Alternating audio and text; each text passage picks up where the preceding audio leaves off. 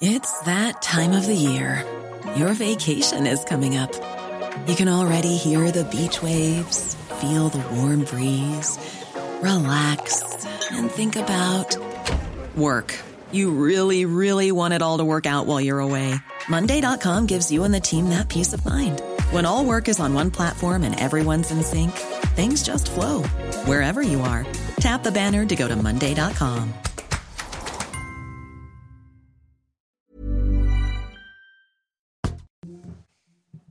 Il est bientôt 6 heures. Bienvenue à tous et merci d'être avec nous. À la une ce matin, ces dizaines de milliers d'Écossais qui se recueillent en ce moment même devant le cercueil d'Élisabeth II dans la cathédrale Saint-Gilles d'Édimbourg. Ces images sont en direct. Ça va durer jusqu'en fin d'après-midi.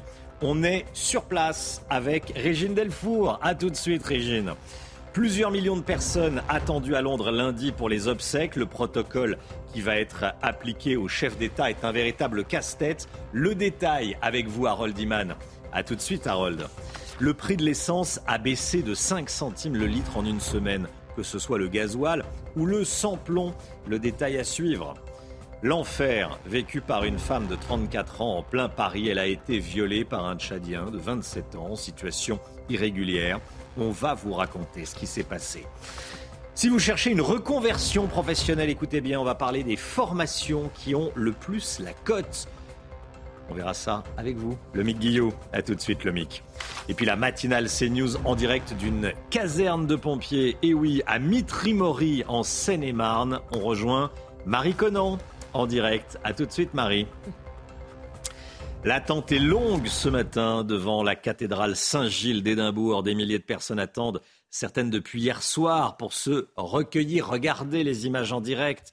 Les personnes qui se recueillent quelques instants devant le, le cercueil de la reine Elisabeth II, Chana. Et on rejoint tout de suite nos envoyés spéciaux, Régine Delfour et Charles Baget, sur place. Régine, vous êtes devant la file d'attente. Hein. Oui, Chana, euh, bonjour. On est euh, devant la file d'attente sur le côté de la cathédrale. On est au plus près. Il faut, se rendre compte quand même que c'est sur plusieurs kilomètres en fait que la file d'attente se fait. Alors il y a des gens euh, qui ont préféré venir cette nuit pour avoir un petit peu moins d'attente puisqu'hier il fallait attendre.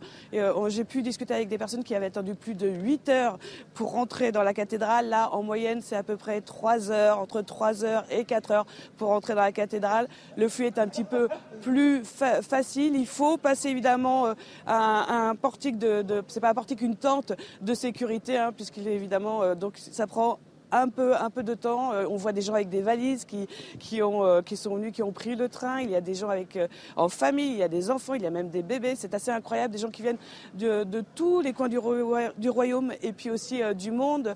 J'ai discuté avec des, des, Chinois, mais aussi avec des Indiens. Et il y a évidemment beaucoup de gens, beaucoup d'Écossais. Alors pour eux, c'est extrêmement important d'être ici, de rendre hommage à la reine qui, à chaque fois, ils nous disent, elle était exemplaire, 70 ans de règne, où, où elle a réussi à, unifier euh, le royaume. Euh, euh, c'est une femme pour qui ils avaient énormément d'affection. Merci beaucoup, Régine Delfour. On va vous retrouver tout au long de la matinale, évidemment. nuit historique à Édimbourg. Les chefs d'État étrangers sont évidemment invités aux funérailles de la reine, prévues lundi prochain. Sur la liste, on retrouve Emmanuel Macron, Joe Biden, le roi Philippe de Belgique, attention, ils devront se plier à un protocole extrêmement strict. C'est le moins qu'on puisse dire. Harold Diman avec nous. Euh, pour l'instant, le protocole royal a été respecté à la lettre. C'est très imposant, très long, et pourtant les Britanniques sont fascinés par tout ce qui se passe. Et vous nous dites que le sentiment patriotique britannique repose sur toutes ces cérémonies, ces uniformes. Hein. Oui, s'il y avait un bouton de guêtre qui manquait, ce serait un drame. Parce que déjà pour les Écossais, vous voyez les archers on, ignorait presque qu'il y avait une compagnie d'archers. Mais ils sont là et ils, serviront pour euh, les funérailles euh, euh, du roi Charles, on imagine. Et donc, tous les régiments, ont été, le banc et l'arrière-banc ont été sortis, les réservistes et tout ça. Et on regarde pour voir si on a bien respecté l'Écosse et c'est à cela que cela s'exprime. C'est de cette manière que ça s'exprime. Et ça sera la même chose quand on, on ira à Londres. Et bien sûr, les chefs d'État étrangers, eux, ne pourront venir qu'un par un dans l'abbaye de Westminster où se dérouleront euh, les funérailles. Pour euh, faire un dernier hommage à la reine et évidemment, il y aura absolument toutes les têtes couronné de euh, la planète euh, qui euh, voudront y être. Et donc, casse-tête sécuritaire gigantesque pour la police de Londres qui vient de nommer un nouveau chef de la police. Donc, ce sera vraiment son inauguration, son baptême du feu. Merci beaucoup, Harold Iman.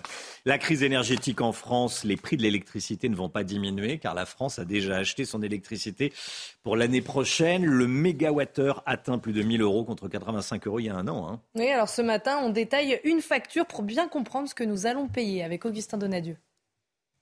Pour Fatih Belaïdi, c'est la douche froide. En comparant sa nouvelle facture d'électricité avec celle de l'année dernière, il peine à y croire. Mai juin, on paye dans, aux alentours de 28 à 30 euros. Et là, ça, ça bascule sur 55 euros. Il y a une différence. Presque 100% d'augmentation en quelques mois. La facture de fatigue, comme celle de tous les Français, se compose de trois grandes composantes, à commencer par les fournitures. C'est le seul élément qui peut varier d'un fournisseur à l'autre. Il comprend la marge commerciale, le coût du service client et le prix d'achat de l'électricité.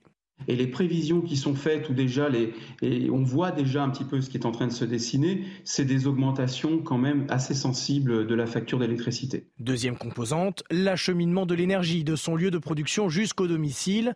Il s'agit par exemple du coût des câbles et pylônes électriques. Enfin, la troisième, ce sont les différentes taxes. À savoir que la TVA s'applique à 5,5% sur l'abonnement et à 20% sur les consommations d'électricité. Quatre Algériens en situation irrégulière attaquent un jeune homosexuel dans un bus de nuit à Suresnes, près de Paris. Ça s'est passé le week-end dernier. Tout a commencé par une discussion sur la religion musulmane avant que l'un des agresseurs ne donne un coup de poing à la victime. Les quatre individus violents et alcoolisés étaient tous visés par des procédures d'expulsions administratives. Ils ont été interpellés et placés en garde à vue. C'est une information CNews. L'Italie suivra-t-elle l'exemple de la Suède? La droite radicale est en passe de remporter les législatives dans le Royaume du Nord. En Italie, les législatives auront lieu à la fin du mois. Jonathan Sixou, elle pourrait aussi sacrer la droite radicale? Exactement, Romain. On pourrait dire, euh, après la Suède, l'Italie, c'est Giorgia Meloni à la tête du mouvement Frères d'Italie qui est donné euh, favorite dans, les sondages. Et pour ces législatives qui auront lieu le 25 septembre, elle euh, confirme cette tendance depuis plusieurs semaines désormais. Elle, vous l'avez dit, en Suède, c'est ce dimanche que la droite, voire droite radicale, devrait remporter la majorité des suffrages. Et en Italie, la campagne et les sondages qui l'accompagnent confirme donc la position de Giorgia Meloni, euh, qui euh, tout de même euh, suscite quelques questions, puisque dans son programme, il y a des doutes, voire des contradictions.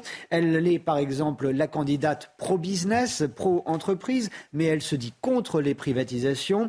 Elle se dit également pour une gestion orthodoxe des comptes publics, mais en même temps, son programme éclaterait, exploserait tous les plafonds des budgets publics. Elle euh, appuie aussi, euh, et les Italiens en sont conscients, sur euh, l'accord de, la pression migratoire, sur l'accord de la crise énergétique, crise que connaissent aussi les Italiens. les positions de Giorgia Meloni se sont pour le peu confuses. En tout cas, elle est sur un, un fil, un fil d'équilibriste, mais qui pour l'instant lui réussit. Merci Jonathan. 400 hectares brûlés en Gironde, un incendie a toujours cours ce matin dans la forêt de Somos, près de Lacano. Le département de Gironde a, connu des températures extrêmement élevées hier, avec notamment 38 degrés à, Bordeaux. Les, images sont impressionnantes, Chana. Hein. Oui, 500 habitants du bourg de Somos ont été évacués vers des communes euh, limitrophes. Plus de 300 pompiers euh, sont mobilisés. D'importants moyens aériens ont été utilisés avec, euh, avant la tombée de la nuit avec deux Canadaires, deux hélicoptères et deux avions d'âge. Ça va peut-être susciter des vocations. La matinale CNews ce matin dans une caserne de pompiers. Marie Conan, vous êtes dans une caserne à Mitry-Mory, en Seine-et-Marne. Dans toute la France, de nombreux centres de secours lancent des campagnes de, recrutement. C'est le cas de la, de la, caserne dans laquelle vous vous trouvez. Marie, vous vous mettez dans la peau d'un pompier ce matin. Expliquez-nous comment ça se passe à 6h07 dans une caserne de pompiers. Bah, écoutez, la première chose qu'on fait quand on arrive ici, c'est d'enfiler son uniforme. Et vous voyez, moi, c'est fait. J'ai le pantalon, les chaussures, le polo. Et c'est euh, l'adjoint au chef de centre Ruo qui me l'a donné. Bonjour, mon adjudant en chef. Alors, est-ce que vous pouvez me décrire euh, une matinée classique chez vous? Comment ça se passe? Alors, une matinée classique, ça se déroule euh, de cette manière-là. À 8 heures, il y aura le rassemblement du personnel. On vérifie que tout le monde est là. Ensuite, on distribue les vérifications des véhicules. On vérifie tout le matériel tous les jours pour savoir s'il ne manque rien. Ensuite, il y, aura, un acte de formation et après une séance euh, de sport. Voilà, la matinée sera euh, terminée. On va faire ça ensemble, mais tout de suite, on va se diriger vers le standard opérationnel où nous attend le lieutenant Lurge. Bonjour, lieutenant. Alors, vous faites quoi exactement ici? Bonjour, donc ici vous euh, déjà bienvenue aux équipes de CNews sur le centre d'incendie de secours de Mitry-Mori. Ici vous êtes sur le standard opérationnel de la caserne où euh, nous recevons donc au quotidien les appels euh, administratifs et également où on peut, jouer, on peut gérer directement toute la garde opérationnelle au travers des indisponibilités ou la disponibilité des agents ou directement les engins. Donc en cette rentrée, vous avez peut-être des besoins, plus d'interventions. Il y a un concours, il me semble. Hein. Tout à fait. Donc, euh, il y a un concours de sapeurs-pompiers, donc euh, caporal, qui aura lieu en fin d'année 2023 euh, pour les inscriptions et qui, dont les épreuves se dérouleront en 2024, organisées par le SDIS de seine Merci beaucoup, lieutenant. Alors moi, malheureusement, je ne peux pas participer à ce concours car vous avez trop besoin de moi pour cette matinale. Mais par contre, je peux devenir pompier, pompier volontaire. On en parlera tout à l'heure. Pompier, moitié pompier, moitié journaliste. C'est pas mal. ah ben, je vous confirme. Merci beaucoup Marie Conan avec Pierre-François Altermat. Voilà, on va vous retrouver tout au long de la, de, la, de la matinale. Allez, le sport tout de suite. On va parler de l'OM. En football, l'Olympique de Marseille reçoit ce, soir les Allemands de, de Francfort à 21h en Ligue des Champions. Et match capital pour l'OM à suivre évidemment sur Canal+. Une semaine après sa défaite contre Tottenham, les Olympiens euh, doivent absolument gagner s'ils veulent jouer les huitièmes de finale. Écoutez le milieu de terrain, Matteo Gendouzi. On a, pleinement confiance en nous. On est sur une, vraiment une très bonne dynamique. Comme vous l'avez dit, je pense qu'on a fait une euh, très bonne première mi-temps aussi contre Tottenham. Malheureusement, le carton rouge par la suite nous a mis un peu plus en, difficulté.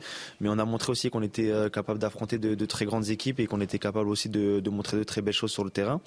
Donc euh, ça va être un match vraiment très ouvert. Mais en tout cas, on a une idée en tête, c'est de gagner et de prendre les trois points. Voilà, et on craint des, violences commises par des hooligans. Cinq personnes ont déjà été interpellées par la police à, à Marseille. En Ligue 2, rencontre sous pression, sous haute tension hier soir entre Metz et Guingamp. Hein. Oui, les Lorrains avaient le match en main dès la 15e minute de jeu. Ils menaient 3-1, mais Guingamp a vite rattrapé son retard. Les Messins ont fini le match à 8 contre 11 à cause de trois cartons rouges. Score final 3-6 pour les Bretons. C'est ce qu'on appelle une belle remontada.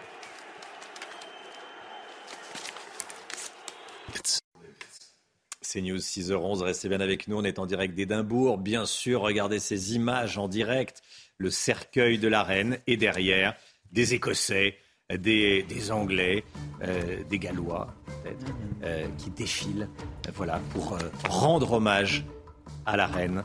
Vous voyez le, le cercueil au fond, ce cercueil qui va rejoindre Londres ce soir. Cercueil qui sera ensuite exposé jusqu'à lundi au Palais de Westminster à, Londres. On va rejoindre notre envoyé spécial Florian Tardif. Restez bien avec nous sur CNews, à tout de suite.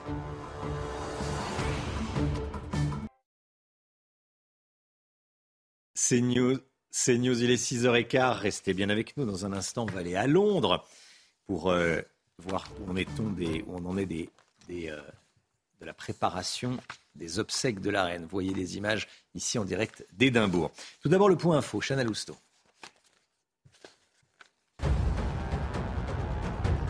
Emmanuel Macron précise aujourd'hui les contours de la Convention citoyenne pour parler de la fin de vie. Les pro-euthanasie réclament une loi. Lynn Renault dit ce matin dans le Parisien qu'elle souhaite un texte et qu'il soit rapidement voté. Elle euh, qui défend depuis de nombreuses années la possibilité de choisir la façon dont on meurt quand on est très malade. La guerre en Ukraine, l'armée de Volodymyr Zelensky multiplie les victoires militaires. Depuis le début du mois, 6000 km de territoire ukrainien ont été libérés. Selon Kiev, l'armée russe a été chassée de 20 localités en seulement 24 heures. Nous continuons d'avancer, se réjouit le président ukrainien.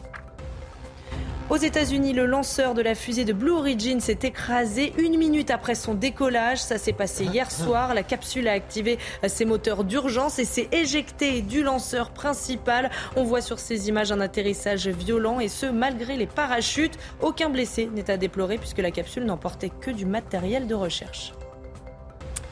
Demain, le cercueil de la reine sera exposé au palais de Westminster à, Londres pour une durée de, quatre jours, hein, jusqu'aux obsèques de lundi. Oui, et avant cela, un trajet de plusieurs kilomètres est prévu du pont de Londres jusqu'au Parlement euh, britannique. Et voyez euh, ces images en direct depuis Édimbourg, où euh, les Britanniques peuvent déjà se recueillir auprès du cercueil de la reine. Le détail avec notre envoyé spécial à Londres, Florin Tardif. À partir de mercredi, le cercueil de la reine sera visible pour l'ensemble de la population pendant 4 jours, 23 heures sur 24. Il sera euh, conservé ici, dans le hall euh, de euh, Westminster. Ce week-end, un trajet a été dessiné par les membres du cabinet de la Première ministre afin de permettre à l'ensemble de la population d'apercevoir le cercueil de la reine. On attend plusieurs millions de personnes. Le trajet débutera d'ailleurs à quelques kilomètres, imaginez-vous bien, de là où nous trouvons, du côté du pont euh, de Londres. Il faudra euh, parfois patienter jusqu'à 20 euh, heures pour pouvoir apercevoir le cercueil de la reine qui sera déposé donc à partir de mercredi dans l'une des plus anciennes pièces du Parlement britannique qui est le Westminster Hall. Voilà, et on va retourner à Édimbourg, bien sûr, tout au long de la, de la matinale. Cette histoire dramatique qui s'est déroulée dans la capitale, à Paris, le, week-end dernier. Une jeune femme de 34 ans a été battue et violée à l'intérieur de sa voiture par un SDF de 27 ans.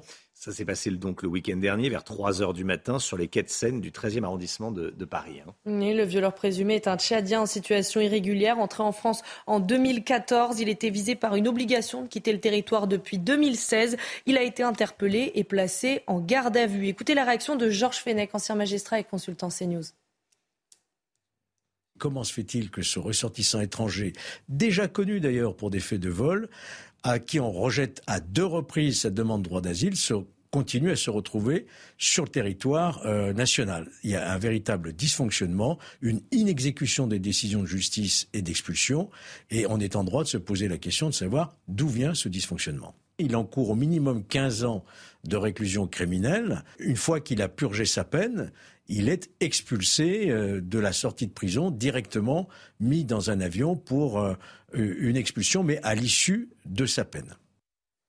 Voilà, et on va en, parler tout au long de la, de la matinale. Le pôle Cold Case de Nanterre, ce nouveau pôle dédié aux affaires criminelles non élucidées, doit se pencher aujourd'hui sur plusieurs dossiers. Il sera décidé de l'ouverture ou non, la réouverture d'anciennes affaires, d'anciennes enquêtes.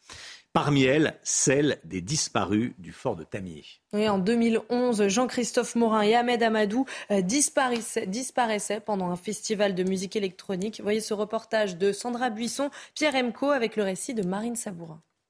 Jean-Christophe Morin avait 22 ans, Ahmed Amadou 45. Dix ans après leur disparition lors de ce festival, leurs dossiers vont être enfin transférés au pôle crime sériel et non élucidé de Nanterre. Une véritable avancée pour les proches des disparus, même si leurs dossiers ne sont pas encore acceptés. Je me suis battue avec la famille pour qu'on obtienne ce transfert de dossier. Vraiment, j'espère que là, on va enfin être considéré par la justice. Se sentant oubliés de la justice pendant des années, les proches espèrent que les dossiers vont repartir à zéro, en enquêtant notamment sur le crâne d'Ahmed Amadou, retrouvé en 2020 au fort de Tamier tout à reprendre dans notre affaire. C'est vraiment le crâne de Ahmed. Il semble qu'il y ait des marques dessus. On ne sait toujours pas l'origine. Si le crâne de Ahmed est retrouvé là-bas, ben, quelles recherches sont faites pour retrouver le crâne de mon frère? Car pendant quatre ans, les familles des disparus n'ont eu aucune nouvelle de la juridiction de Chambéry. Ces crimes oubliés, euh, ils restent à côté de la pile parce qu'on s'occupe des autres en priorité, tellement on a de travail à faire. Et pourtant, alors qu'on n'a pas le temps de s'occuper de ces dossiers, on nous trouve encore de bonnes raisons pour ne pas les transférer. C'est incompréhensible pour les familles, c'est une bagarre permanente. Depuis son ouverture en mars dernier, le pôle des crimes sériels ou non élucidés étudie une centaine d'enquêtes, mais certaines juridictions locales restent particulièrement réticentes à leur transfert, comme dans le dossier des disparus de la 6. Et bien dans la matinale CNews, vous savez, on aime vous montrer de belles images. Regardez le télescope spatial James Webb a dévoilé hier soir des, clichés fascinants de la nébuleuse d'Orion, Chana. Hein. Eh oui, regardez, le gaz et la poussière stellaire dessinent une sorte euh, d'oiseau avec au centre une étoile qui brille de mille feux. L'objet céleste se situe, écoutez bien, à 1350 années-lumière de la Terre. On a du, mal à, bon, on a du mal à imaginer, hein, à, le voir complètement. C'est très loin. Bref, c'est loin. Bref, c'est loin. Allez, 6h21, bon réveil à tous. Merci d'être avec nous. Bon courage si vous partez euh, travailler. Dans un instant, on va parler des, formations les plus suivies euh, par les Français cette année. On vous dévoile le classement dans un instant. À tout de suite.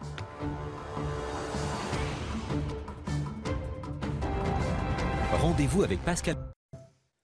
Quelles sont les formations pour ceux qui veulent une reconversion professionnelle qui ont le plus de succès Alors que le permis de conduire est traditionnellement la formation la plus suivie par les salariés français cette année, le Guillot, c'est une autre formation qui lui passe devant. Laquelle? Oui, exactement, euh, Romain. C'est vrai que ça fait plusieurs années que les Français utilisent l'argent de leur euh, CPF, leur compte personnel de formation, pour euh, financer leur permis de conduire. Mais cette année, il y a du changement et ce sont désormais les formations pour les créateurs et repreneurs d'entreprises qui sont en tête du classement des formations les plus suivies en 2022. C'est ce que montrent les données de la Caisse des dépôts. Caisse des dépôts qui gère justement l'argent du CPF, puisque rappelons que pour chaque année complète travaillée, les salariés désormais reçoivent 500 euros sur leur compte, dans la limite, quand c'est cumulé, de 5000 euros. Ensuite, eh bien, chacun peut librement utiliser cet argent pour financer la formation de son choix.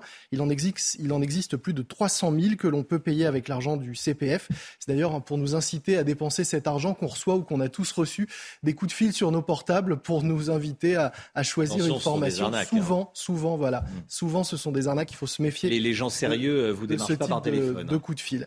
Mais regardons comment les Français dépensent mm. sérieusement l'argent de, cette formation. Après euh, les formations pour entreprendre et le permis, on trouve les tests d'anglais, puis le bilan de compétences et enfin des formations pour apprendre à servir d'un tableur ou encore à créer un site internet. Reste que cette ruée vers les formations pour entreprendre n'a rien de surprenant. En effet, selon un récent sondage YouGov, 48% des Français, pratiquement 1 sur 2 aujourd'hui, déclarent qu'ils ont déjà eu envie de créer leur propre entreprise. Logique donc qu'ils aient besoin de se former pour cela.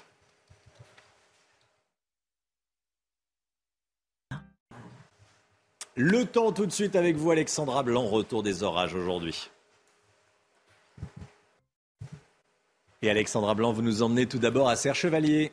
Oui, où les conditions météo s'annoncent assez mitigées. Hier, c'était le grand beau avec au programme du soleil, mais également de la douceur. Aujourd'hui, on va avoir un temps un petit peu plus euh, nuageux. Alors, au programme ce matin, un temps relativement calme, des températures exceptionnellement élevées hier avec localement jusqu'à 37 degrés du côté de Bordeaux. Ce matin, les températures sont également très élevées avec 27 degrés actuellement pour la pointe de Sokoa dans le euh, sud-ouest. Alors, au programme ce matin, le retour de la pluie sur les régions du nord, retour de quelques entrées maritimes également autour du golfe du Lion. Et puis un temps assez mitigé, vous le voyez, en allant euh, vers les Pyrénées, partout ailleurs, alternance de nuages et d'éclaircies. On retrouvera cet après-midi un temps instable, des orages, de fortes pluies, notamment entre le Languedoc-Roussillon et les Pyrénées, avec toujours cette instabilité qui va donc se maintenir. Et puis sur les régions du Nord, un temps bien gris, nuageux entre la Normandie, les côtes de la Manche ou encore la pointe bretonne. Attention, il pourrait y avoir un petit peu de grêle en allant euh, vers le Puy-en-Velay ou encore les régions euh, centrales. Les températures ce matin très douce pour la saison, 18 degrés à Paris, 19 degrés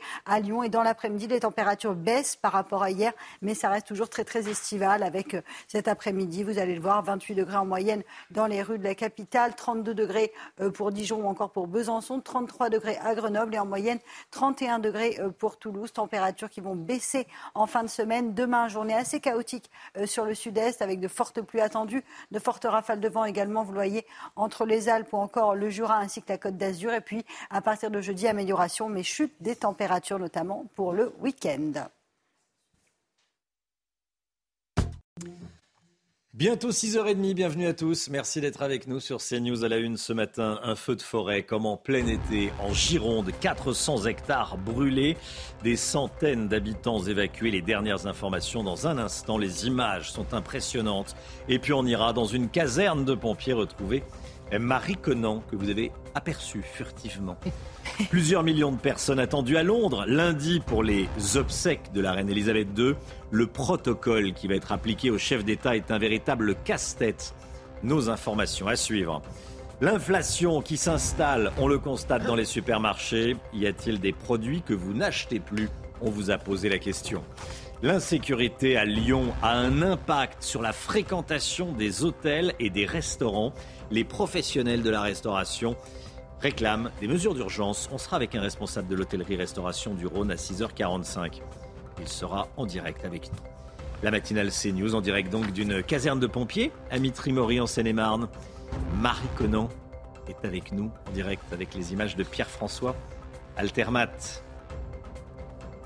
400 hectares brûlés en Gironde. L'incendie déclenché hier après-midi ravage toujours la forêt de Somos ce matin.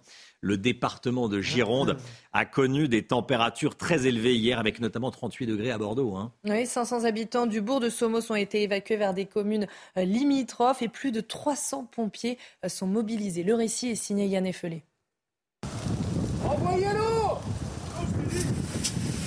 Une nouvelle fois, les pompiers de Gironde en lutte contre les flammes. Hier après-midi, un incendie démarre aux alentours de la commune de Somos, près de la Cano.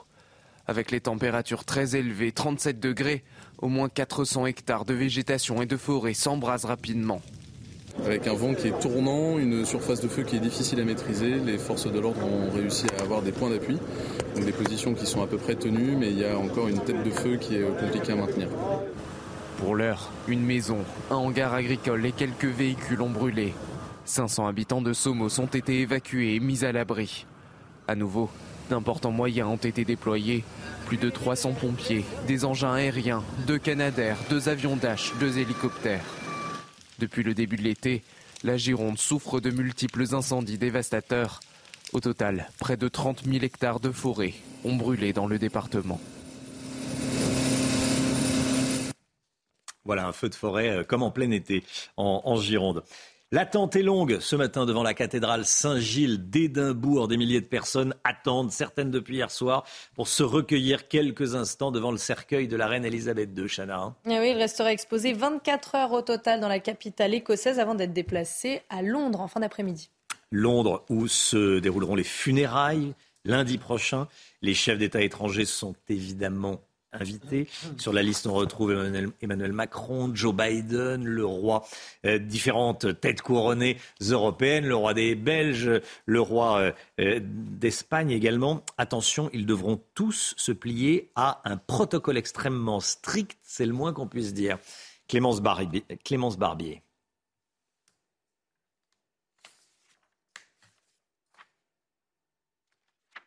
À Londres, Jamais un dispositif de sécurité n'a été aussi draconien. En plus des milliers d'anonymes, de nombreux chefs d'État sont attendus aux funérailles de la reine lundi. Parmi les invités, Emmanuel Macron, le président américain Joe Biden, le roi Philippe de Belgique ou encore l'empereur du Japon, Naruhito. Le protocole de sécurité est à la hauteur du défi. Chaque chef d'État et de gouvernement sont priés de privilégier les vols commerciaux au lieu de voyager en jet privé. Interdiction également aux hélicoptères de se poser à l'aéroport d'Istro. Ensuite, ces invités de haut rang devront se rendre ensemble en bus jusqu'à l'abbaye de Westminster. Buckingham parle de recommandations et non d'obligations, mais le protocole pose question.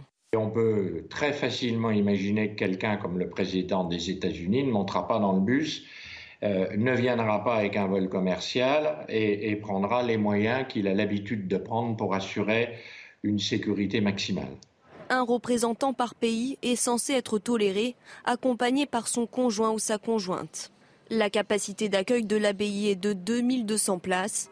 Seules deux personnes par pays seront donc autorisées à y entrer.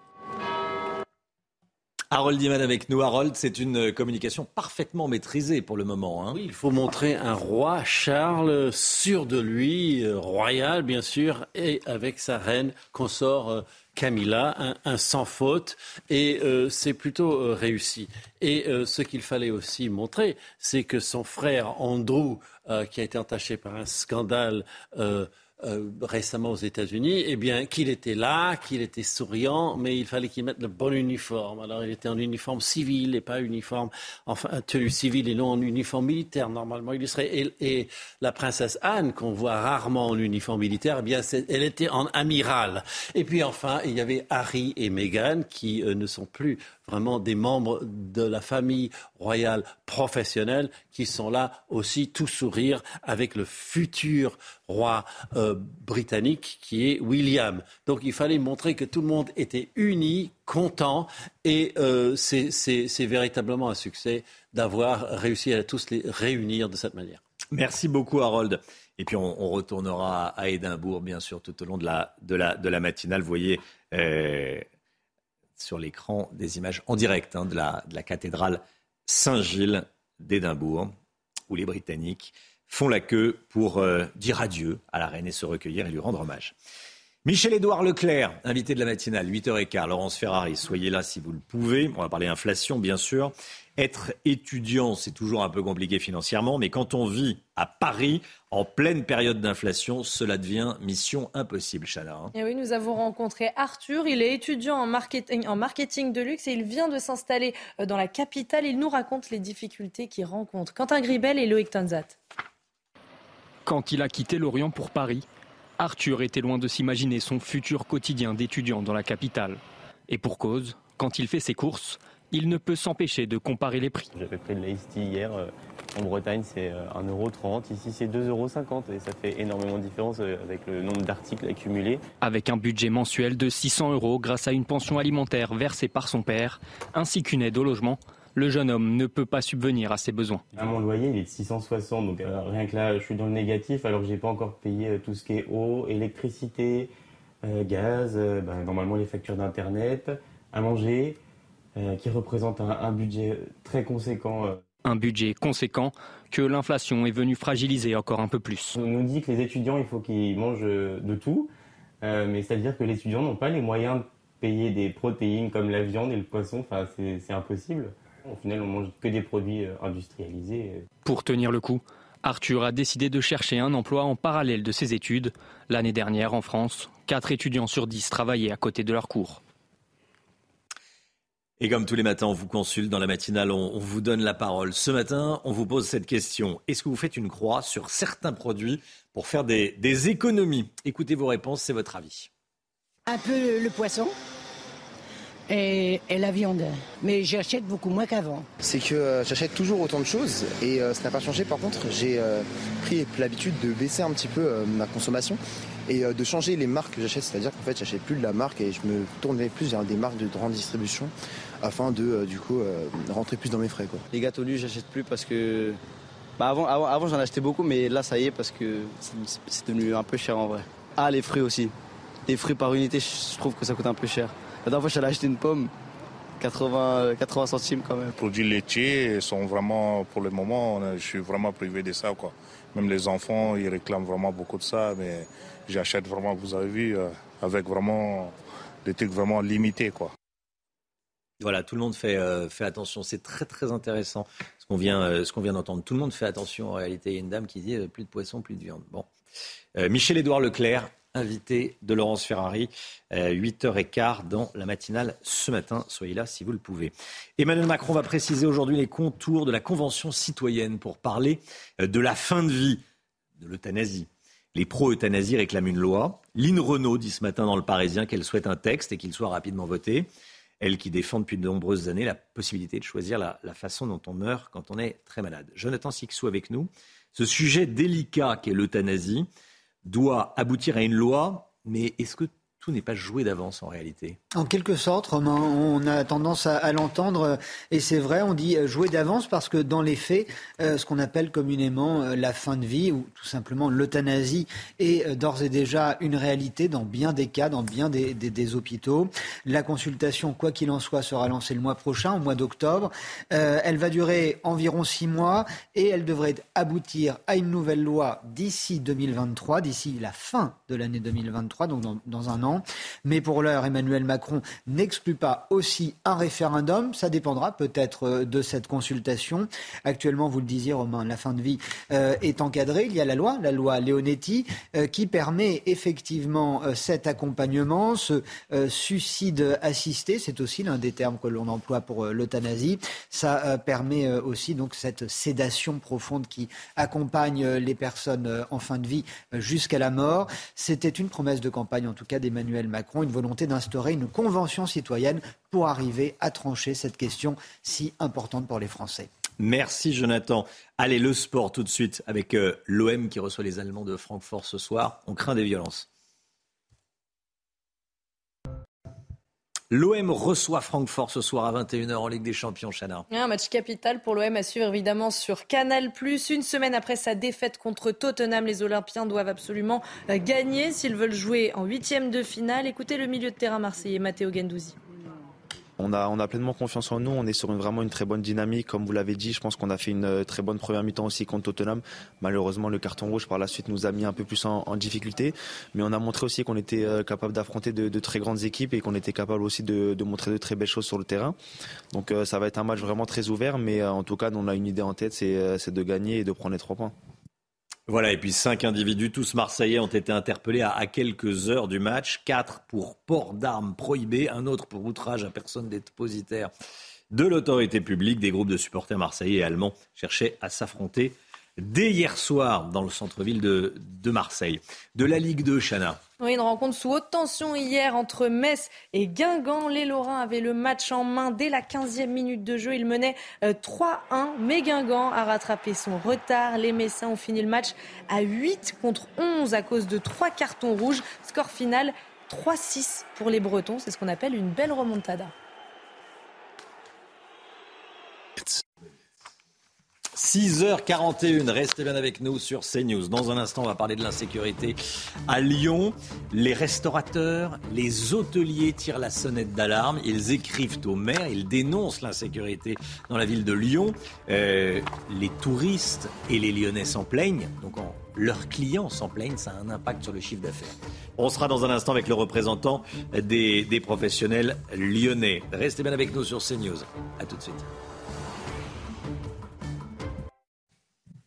C'est News, il est 7h moins le quart. Bienvenue à tous. Merci d'être avec nous. L'insécurité à Lyon, on en parle dans un instant. Mais tout de suite, le point info. Quatre Algériens en situation irrégulière attaquent un jeune homosexuel dans un bus de nuit à Suresnes, près de Paris. Ça s'est passé le week-end dernier. Après une discussion sur la religion musulmane, un des agresseurs a donné un coup de poing à la victime. Les quatre individus violents et alcoolisés étaient tous visés par des procédures d'expulsion administrative. Ils ont été interpellés et placés en garde à vue. Les prix des carburants continuent de baisser en France. Comptez en moyenne 1,70€ le litre de gasoil. C'est moins 5 centimes en une semaine. Le litre de samplon 95 coûte 1,55€. Même chose pour le samplon 98. Le télescope spatial James Webb a dévoilé hier soir des clichés fascinants de la nébuleuse d'Orion. Regardez, le gaz et la poussière stellaire dessinent une sorte d'oiseau avec au centre une étoile qui brille de mille feux. L'objet céleste se situe, écoutez bien, à 1350 années-lumière de la Terre. C'est vrai que ça ressemble à un oiseau. un, aigle en, vol. Merci, euh, merci Chana. Thierry Fontaine est avec nous, président de l'UMI Rhône pour présenter euh, les hôteliers et les restaurateurs du département du Rhône. Merci beaucoup d'être en direct avec nous. Je voulais vous avoir parce que les Lyonnais et les touristes se sentent en insécurité à Lyon, pourtant capitale de la gastronomie qui attire énormément de, touristes qui viennent euh, aller, euh, qui viennent se, faire plaisir dans vos, restaurants. ce sont vos clients qui se sentent en insécurité, qui vous ont, et c'est ça qui vous a décidé à, écrire au, au maire, à tirer la sonnette d'alarme, comme on dit? Tout à fait. Alors, on avait déjà pas mal de remontées des, professionnels qui, qui euh, eux-mêmes euh, étaient inquiets pour leurs salariés, hein, puisque les salariés euh, de plus en plus remontaient des, faits d'agression, de, harcèlement quand ils quittaient leur, leur travail hein, en ville. Donc, dans une période où, on sait le recrutement est compliqué, quand vous avez en plus de l'insécurité quand vous sortez de votre travail, ça inquiétait déjà les professionnels. Et puis, petit à petit, au fur et à mesure de l'été, euh, les professionnels nous ont remonté aussi une inquiétude de la part de leurs clients, des touristes, euh, qui disaient euh, quand même c'est compliqué, la, sécurité. Le, thème tournait beaucoup autour de ça, alors que les années précédentes, on l'avait pas. Alors, certes, la saison touristique cette année a été bonne, hein, on va pas revenir dessus, mais l'inquiétude grandit. Et on sait que les vacances, ça se réserve à l'avance. Et quand on parle d'autant d'insécurité dans le Rhône, eh ben, on a des touristes qui sont plus frileux. Et alors, sur juillet-août, on ne le voit pas, mais sur septembre, là où on a une, clientèle un peu plus âgée, hein, en général de retraités, on voit que euh, la baisse commence un petit peu à être là. Et surtout, les retraités nous en parlent énormément euh, de cette insécurité. Et là, à force d'en parler, d'en parler, ben, il fallait, au bout d'un moment, qu'on saisisse le maire. Bah oui. Euh, quand on sort d'un restaurant, on a envie de se balader, nez au vent, on en profite. Et là, euh, on peut faire une, une mauvaise rencontre et, et personne n'a envie de ça. Qu'est-ce qui vous dit le maire, la municipalité écologiste Elle prend ça au sérieux ou pas? Alors, euh, le, maire euh, a répondu par voie de presse en disant que il faisait de la sécurité. Euh, D'ailleurs, il nous a même pas répondu à nous particulièrement. Je crois qu'il a répondu un petit peu à tout le monde euh, du fait de l'agitation actuelle. Hein. il nous a répondu, en gros, qu'il faisait de la sécurité de ses priorités. Alors, moi, j'ai envie de dire tant mieux, parce que ça fait quand même deux ans qu'on alerte sur ce phénomène. Hein. nous, il y a, y a, des choses. Où on se mêle pas de politique. Euh, nous, ce qui nous intéresse, c'est le tourisme et nos adhérents. Euh, nos adhérents, on est là pour, en effet, écouter euh, ce qu'ils ont à nous demander et relayer ça ben, auprès de, des villes, des métropoles, des régions de, la France entière. si la municipalité prend en compte nos doléances et s'attaque à la sécurité, on sera les premiers heureux. Mais aujourd'hui, c'est pas le cas, et là, ça commence vraiment à déraper. Donc, il fallait à un moment donné qu'on fasse un, communiqué de presse en disant voilà, maintenant, euh, écoutez-nous, ça fait deux ans mmh. euh, qu'on vous interprète sur ce sujet tous les mois, tous les mois, tous les mois, hein, rien ne se passe. Donc maintenant, ça suffit. Oui, c'est bien joli de s'intéresser au menu des cantines. Il faut également s'intéresser à la, à la sécurité. C'est un droit. On a le droit de se promener dans les rues à n'importe quelle heure et en toute sécurité. C'est un droit euh, qu'ont tous les Français et tous les étrangers qui viennent nous, nous, nous, nous, visiter en France. Merci beaucoup Thierry Fontaine, euh, président de, de l'Umirone. Bah, écoutez, on va voir ce que ça va donner. Généralement, quand, quand on parle dans les médias et quand on parle sur CNews, ça secoue un peu le cocotier. Il y a le préfet, il y a le maire, ça s'agite un petit peu. On va voir si vous avez des, des, des, retombées. Hein. Je vous le souhaite en tout cas. En tout cas, merci beaucoup. Merci à vous. Très bonne journée. Et, euh, et, et voilà, et bon courage et belle journée à vous. La matinale, c'est News dans une caserne de pompiers ce matin. Marie Conan, vous êtes dans une caserne à Mitry-Mory en Seine-et-Marne avec Pierre-François Altermat. Euh, Chana, dans toute la France, de nombreux centres de secours lancent des, campagnes de recrutement. Et oui, c'est le cas de la caserne dans laquelle se trouve Marie actuellement. Marie, vous êtes en plein apprentissage des gestes de premier secours, c'est bien ça? Oui, effectivement, je me trouve avec la sergente en chef Aurélie, qui est formatrice de euh, secourisme et qui est en train de m'apprendre le massage cardiaque. Et donc, pour être totalement libre dans cet apprentissage, je vais vous donner le micro, Steven. Merci beaucoup. Alors, comment on procède? Alors, nous avons donc détecté l'arrêt cardio-respiratoire chez une personne, donc il va falloir procéder au massage cardiaque. Vous positionnez vos mains sur le thorax de la personne, ici votre paume de la main.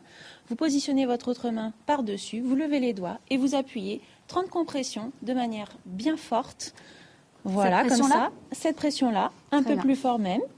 Voilà, avec les bras bien tendus. Toute la force vient de votre dos en appuyant sur vos talons de main. Très, bien. Voilà. Merci beaucoup, merci beaucoup Aurélie. Alors Steven, vous êtes également formateur. Est-ce qu'on a besoin de, matériel supplémentaire pour ce massage cardiaque? Oui, tout à fait. On peut y ajouter un défibrillateur, du coup, qui va venir optimiser les chances de survie de la victime.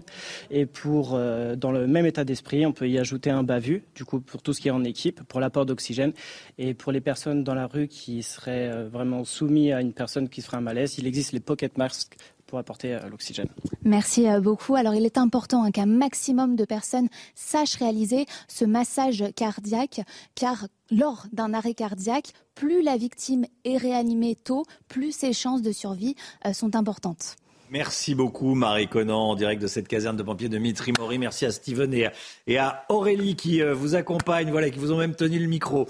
vous avez trouvé un, assistant. Euh, merci beaucoup Marie Conan. On va vous retrouver tout au long de la, matinale. 6h52, restez bien sur CNews, bien sûr. La politique dans un instant. Euh, l'éducation nationale, il va être question de genre à l'école. Mais est-ce que c'est une priorité? Est-ce que la priorité, c'est pas plutôt d'apprendre à lire, écrire et compter aux enfants? On en parle avec Jonathan Sixou dans un instant. A tout de suite.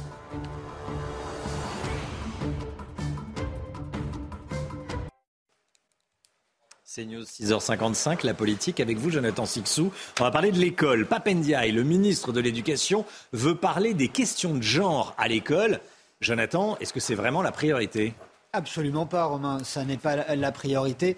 Et cela euh, a notamment, ça l'a été euh, pointé par euh, Éric Zemmour lors de son discours qui clôturait son université d'été, l'université de son parti, Reconquête, euh, le week-end dernier. Qu'on aime ou non, qu'on apprécie ou non l'homme politique, ses diagnostics sont justes et celui qu'il a dressé euh, sur l'école est assez alarmant. Il a pointé l'idéologie, l'idéologisme qui gangrène l'éducation nationale alors que les élèves acquièrent de moins en moins de connaissances, des connaissances essentielles, que ce soit en français, en mathématiques et ne parlons pas d'histoire et de culture euh, générale, l'objectif affiché par euh, Papendiaï est de renforcer la sensibilisation à l'inclusivité, aux questions de genre, aux lubies qui traversent la société, des lubies qui ont parfaitement leur place euh, dans des talk-shows, mais pas dans des salles de classe qui doivent être des lieux sanctuarisés. Souvenez-vous par exemple que c'est une, directive de Jean-Michel Blanquer pardon, qui encourage les professeurs eh bien, à sonder leurs élèves pour savoir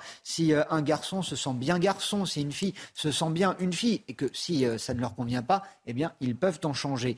Et pendant ce temps-là, que se passe-t-il? Eh bien, au nom d'un égalitarisme absolu, c'en est fini des classements, des évaluations, tout ce qui permet finalement de faire comprendre à un élève qu'il est sur la bonne voie ou sur la mauvaise pente.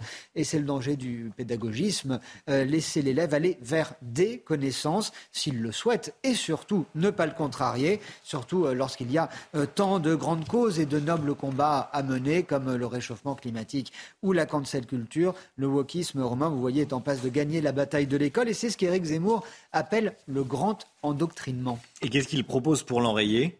Eh bien, euh, pour rompre déjà avec euh, la propagande wokiste, il veut interdire d'école les associations, celles qui promeuvent par exemple dès le plus jeune âge la lutte contre les stéréotypes de genre ou l'éducation euh, sexuelle. Mais pour agir concrètement, il a lancé hier une campagne Protégeons nos enfants qui appelle les parents à leur responsabilité en somme.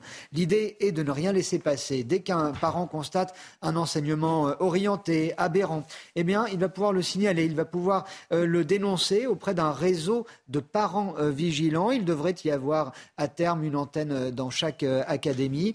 Il espère aussi pouvoir centraliser et faire remonter au ministre toutes ces anomalies pédagogiques. Il va surtout pouvoir les mettre sous le feu des projecteurs. Et à défaut de députés, c'est peut-être cette voie que va suivre Reconquête, celle de lanceur d'alerte finalement, pour sensibiliser le plus grand nombre aux déviances de notre société. Merci Jonathan Sixou. 6h58 le temps, Alexandra Blanc. Alexandra Blanc, le temps avec vous. Vous nous emmenez tout d'abord dans la Manche. Oui, près de la Manche, où le temps est resté parfois assez nuageux hier en fin de journée, signe que le temps allait commencer à changer avec donc le retour de conditions météo beaucoup moins estivales, même si les températures restent toujours particulièrement élevées pour la saison. Alors ce matin, on retrouve un temps nuageux sur les régions du nord, on retrouve également des nuages autour du golfe du Lion ou encore au pied des Pyrénées, puis vraiment dans l'après-midi, situation à surveiller avec de nouveau des orages bien localisés autour du golfe du Lion, sur les Pyrénées ou encore en allant vers le massif central avec des vents parfois tempétueux vous aurez également de la grêle. Vraiment situation à surveiller dans le sud et puis sur le nord, on ne verra pas le soleil entre la Bretagne, la Normandie ou encore le nord. Côté température, température déjà très douce ce matin avec en moyenne 18 à Paris ou encore 23 à Toulouse. Et dans l'après-midi, les températures baissent. On est loin des 40 degrés d'hier, mais il fait toujours très chaud. 32 degrés à Bordeaux, 33 degrés à Grenoble, en moyenne 24 degrés à Strasbourg ou encore 30 degrés à Marseille. C'est News, il est 7h. Bienvenue à tous et merci d'être avec nous à la une ce matin. Des dizaines de milliers d'Écossais qui se recueillent devant le cercueil d'Élisabeth II dans la cathédrale Saint-Gilles d'Édimbourg. Ça va durer jusqu'en fin d'après-midi. Images en direct. On est sur place avec Régine Delfour. À tout de suite, Régine. Plusieurs millions de personnes attendues à Londres lundi pour les obsèques d'Elisabeth II. Le protocole qui va être appliqué au chef d'État est un véritable casse-tête sécuritaire. Le détail avec vous, Harold Iman. À tout de suite, Harold.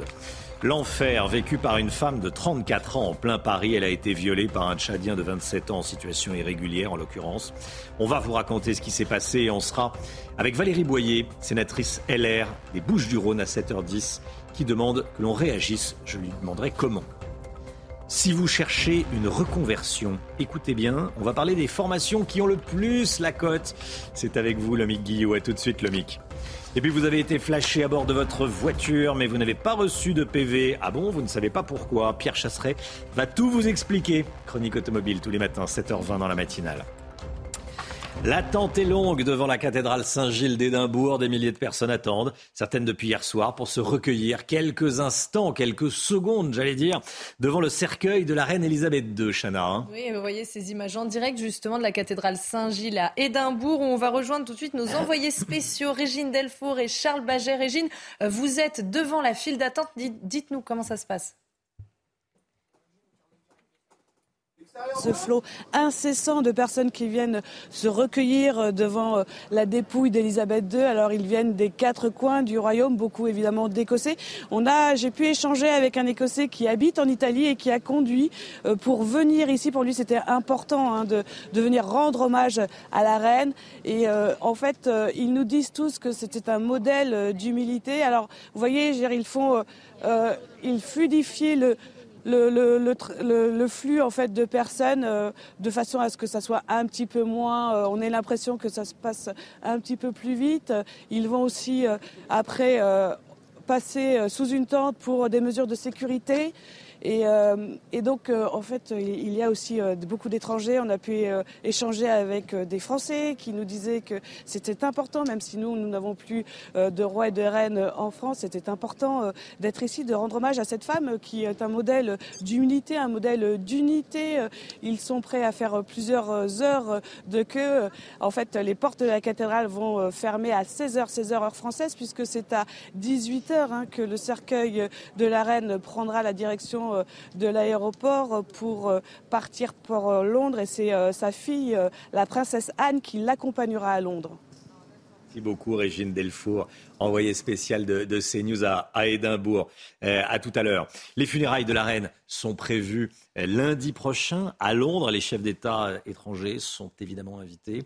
Emmanuel Macron, Joe Biden, le roi des Belges, le roi d'Espagne. Attention, ils devront tous se plier à un protocole très strict. C'est le moins qu'on puisse dire, Harold Iman avec nous. Harold, euh, qu'est-ce qu'on sait de ce casse-tête sécuritaire? Euh, Ce qu'on sait, c'est une, note qui a été envoyée par le gouvernement britannique qui a fuité. Et donc, il ne faut pas qu'ils viennent en jet privé, si possible. Mais ils peuvent, s'ils le veulent, mais ils peuvent aller beaucoup plus loin que Heathrow. Donc ils devront faire le chemin tout seuls. Ensuite, euh, pour entrer dans la chapelle, on ne pourra pas arriver avec sa limousine, il faudra entrer dans sa car qui amènera les dignitaires, qui sont au nombre de 500 et plus, vers la chapelle. Et chaque chef d'État ou de gouvernement pourra être accompagné d'un conjoint conjointe. Ça fait deux par pays et pas un de plus. Et ensuite, à la sortie, ils pourront enregistrer un petit hommage de trois minutes, pas plus, s'ils veulent, dans la chapelle. C'est sympa.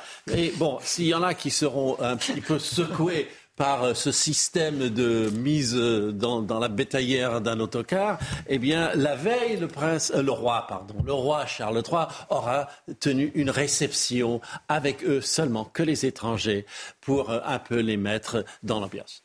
Merci beaucoup, Harold Iman. Tout est écrit à la, à la, seconde près. Hein. Trois minutes, le message, pas une seconde de plus. Merci beaucoup, Harold Iman. Voilà, et on, va continuer évidemment à vous montrer ces images euh, qui nous euh, parviennent d'Édimbourg. Voilà, images en direct. Les prix des carburants, ils continuent de baisser en France. Bonne nouvelle, on va regarder les, chiffres euh, précisément. 1,70€ le litre de gasoil en moyenne, 5 centimes de moins en une semaine. Le litre de sans-plomb, 1,55€ en moyenne. Il y a 15 centimes d'écart hein, entre le sans-plomb et le, et, le, et le gasoil. Voilà, moins 5 centimes en moyenne le litre. Hein d'essence en, une semaine, moins 5 centimes en une semaine. 400 hectares de forêt brûlés en Gironde. L'incendie déclenché hier après-midi ravage toujours la forêt de Somos ce matin. Le département de Gironde a connu des températures extrêmement élevées hier, Chana. Hein. oui, notamment 38 degrés à Bordeaux. 500 habitants du bourg de Somos ont été évacués vers des communes limitrophes et plus de 300 euh, pompiers sont mobilisés. Alors pour Fabrice Thibier, sous-préfet de l'Espar-Médoc, le vent n'arrange rien. Écoutez.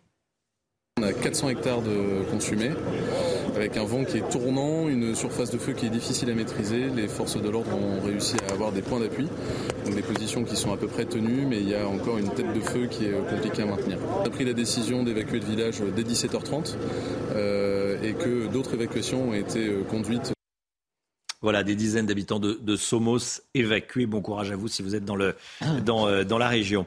Allez, le sport tout de suite. L'OM reçoit les Allemands de Francfort ce soir à 21h en Ligue des Champions. On attend des violences euh, commises par des hooligans. Le match, en tout cas, lui, sera à suivre sur Canal+. On en parle tout de suite.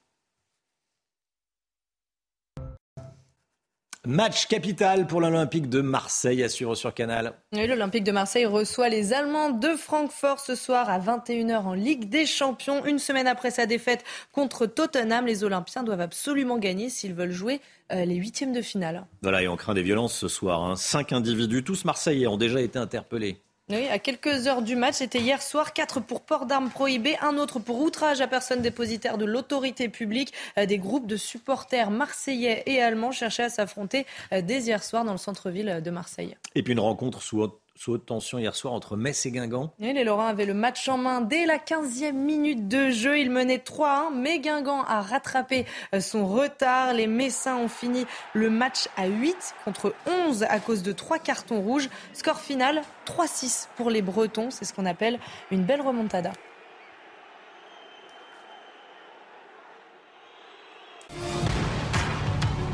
Vous avez regardé votre programme avec Sector, montre connectée pour hommes. Sector, no limits. CNews, il est 7h07. Merci d'être avec nous. Merci d'avoir choisi CNews pour démarrer cette journée. Dans un instant, on va revenir euh, sur euh, ce qui se passe en ce moment dans Paris. Quatre plaintes pour viol déposées chaque jour, rien que dans la capitale. On sera en direct avec Valérie Boyer. Elle est sénatrice Les Républicains. Elle a réagi à, un cas qu'on vous raconte ce matin. Une jeune parisienne de 34 ans, euh, violée par un jeune homme de 27 ans, en l'occurrence tchadien, et en situation irrégulière. C'est dans un instant. À tout de suite.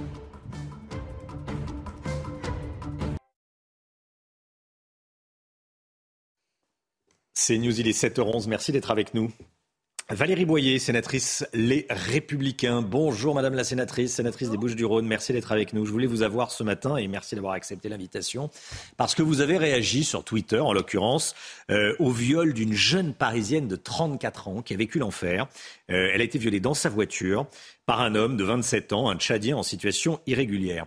Vous avez écrit dans votre tweet que nous pourrions euh, nous contenter de comptabiliser ces tragédies ou nous dépêcher d'agir. Alors ça m'a euh, fait réagir moi-même.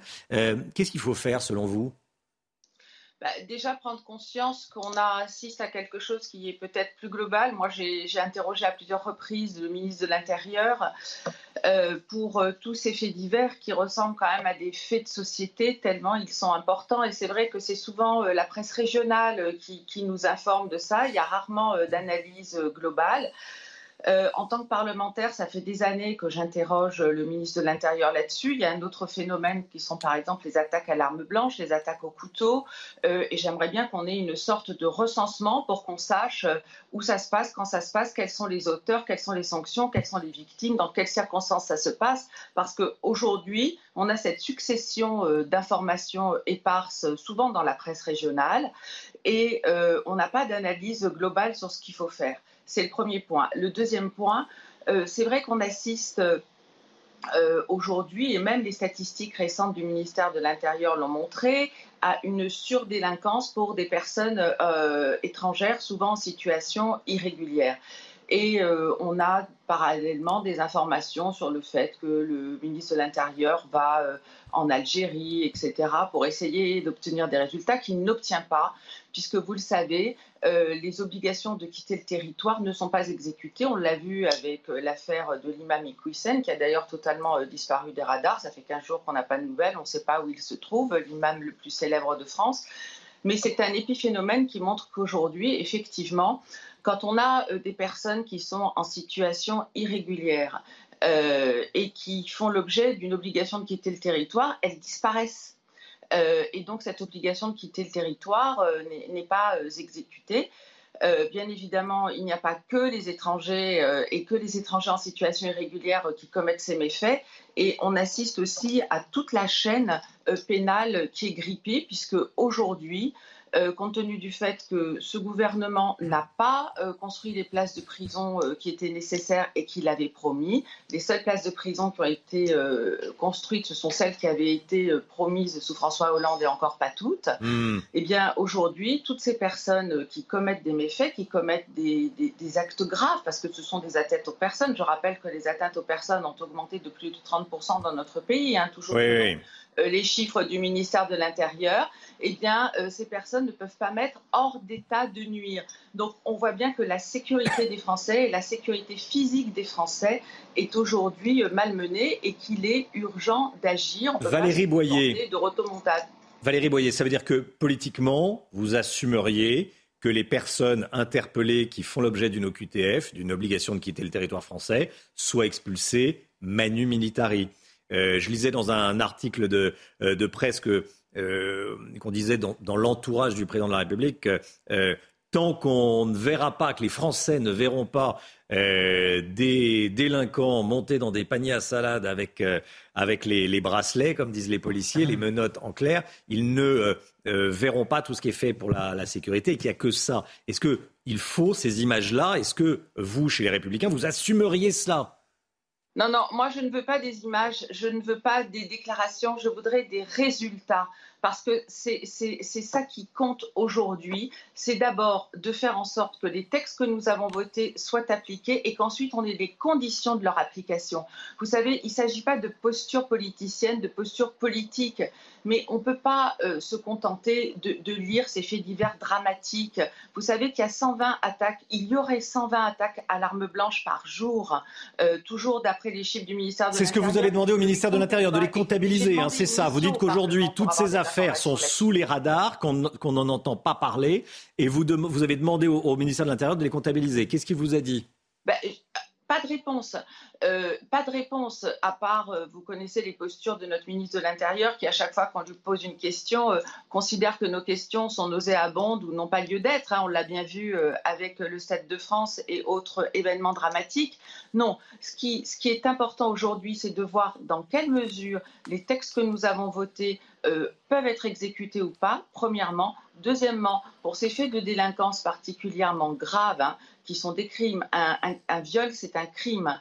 Euh, et, je rappelle que cette personne, malheureusement, cette jeune femme de, 35 ans qui était dans sa voiture, euh, a non seulement euh, subi cette agression sexuelle, mais en plus, elle a été étranglée, tabassée à plusieurs reprises. Donc hmm. c'est extrêmement grave, c'est extrêmement traumatisant le coût social, humain, médical, psychologique de ces agressions est considérable également.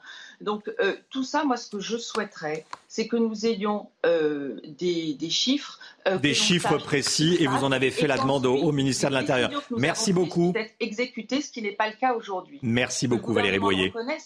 J'ai quand même le regret de dire que les textes qui ont été votés lors du premier mandat d'Emmanuel Macron, notamment la loi Colomb, n'a fait qu'aggraver les choses aujourd'hui.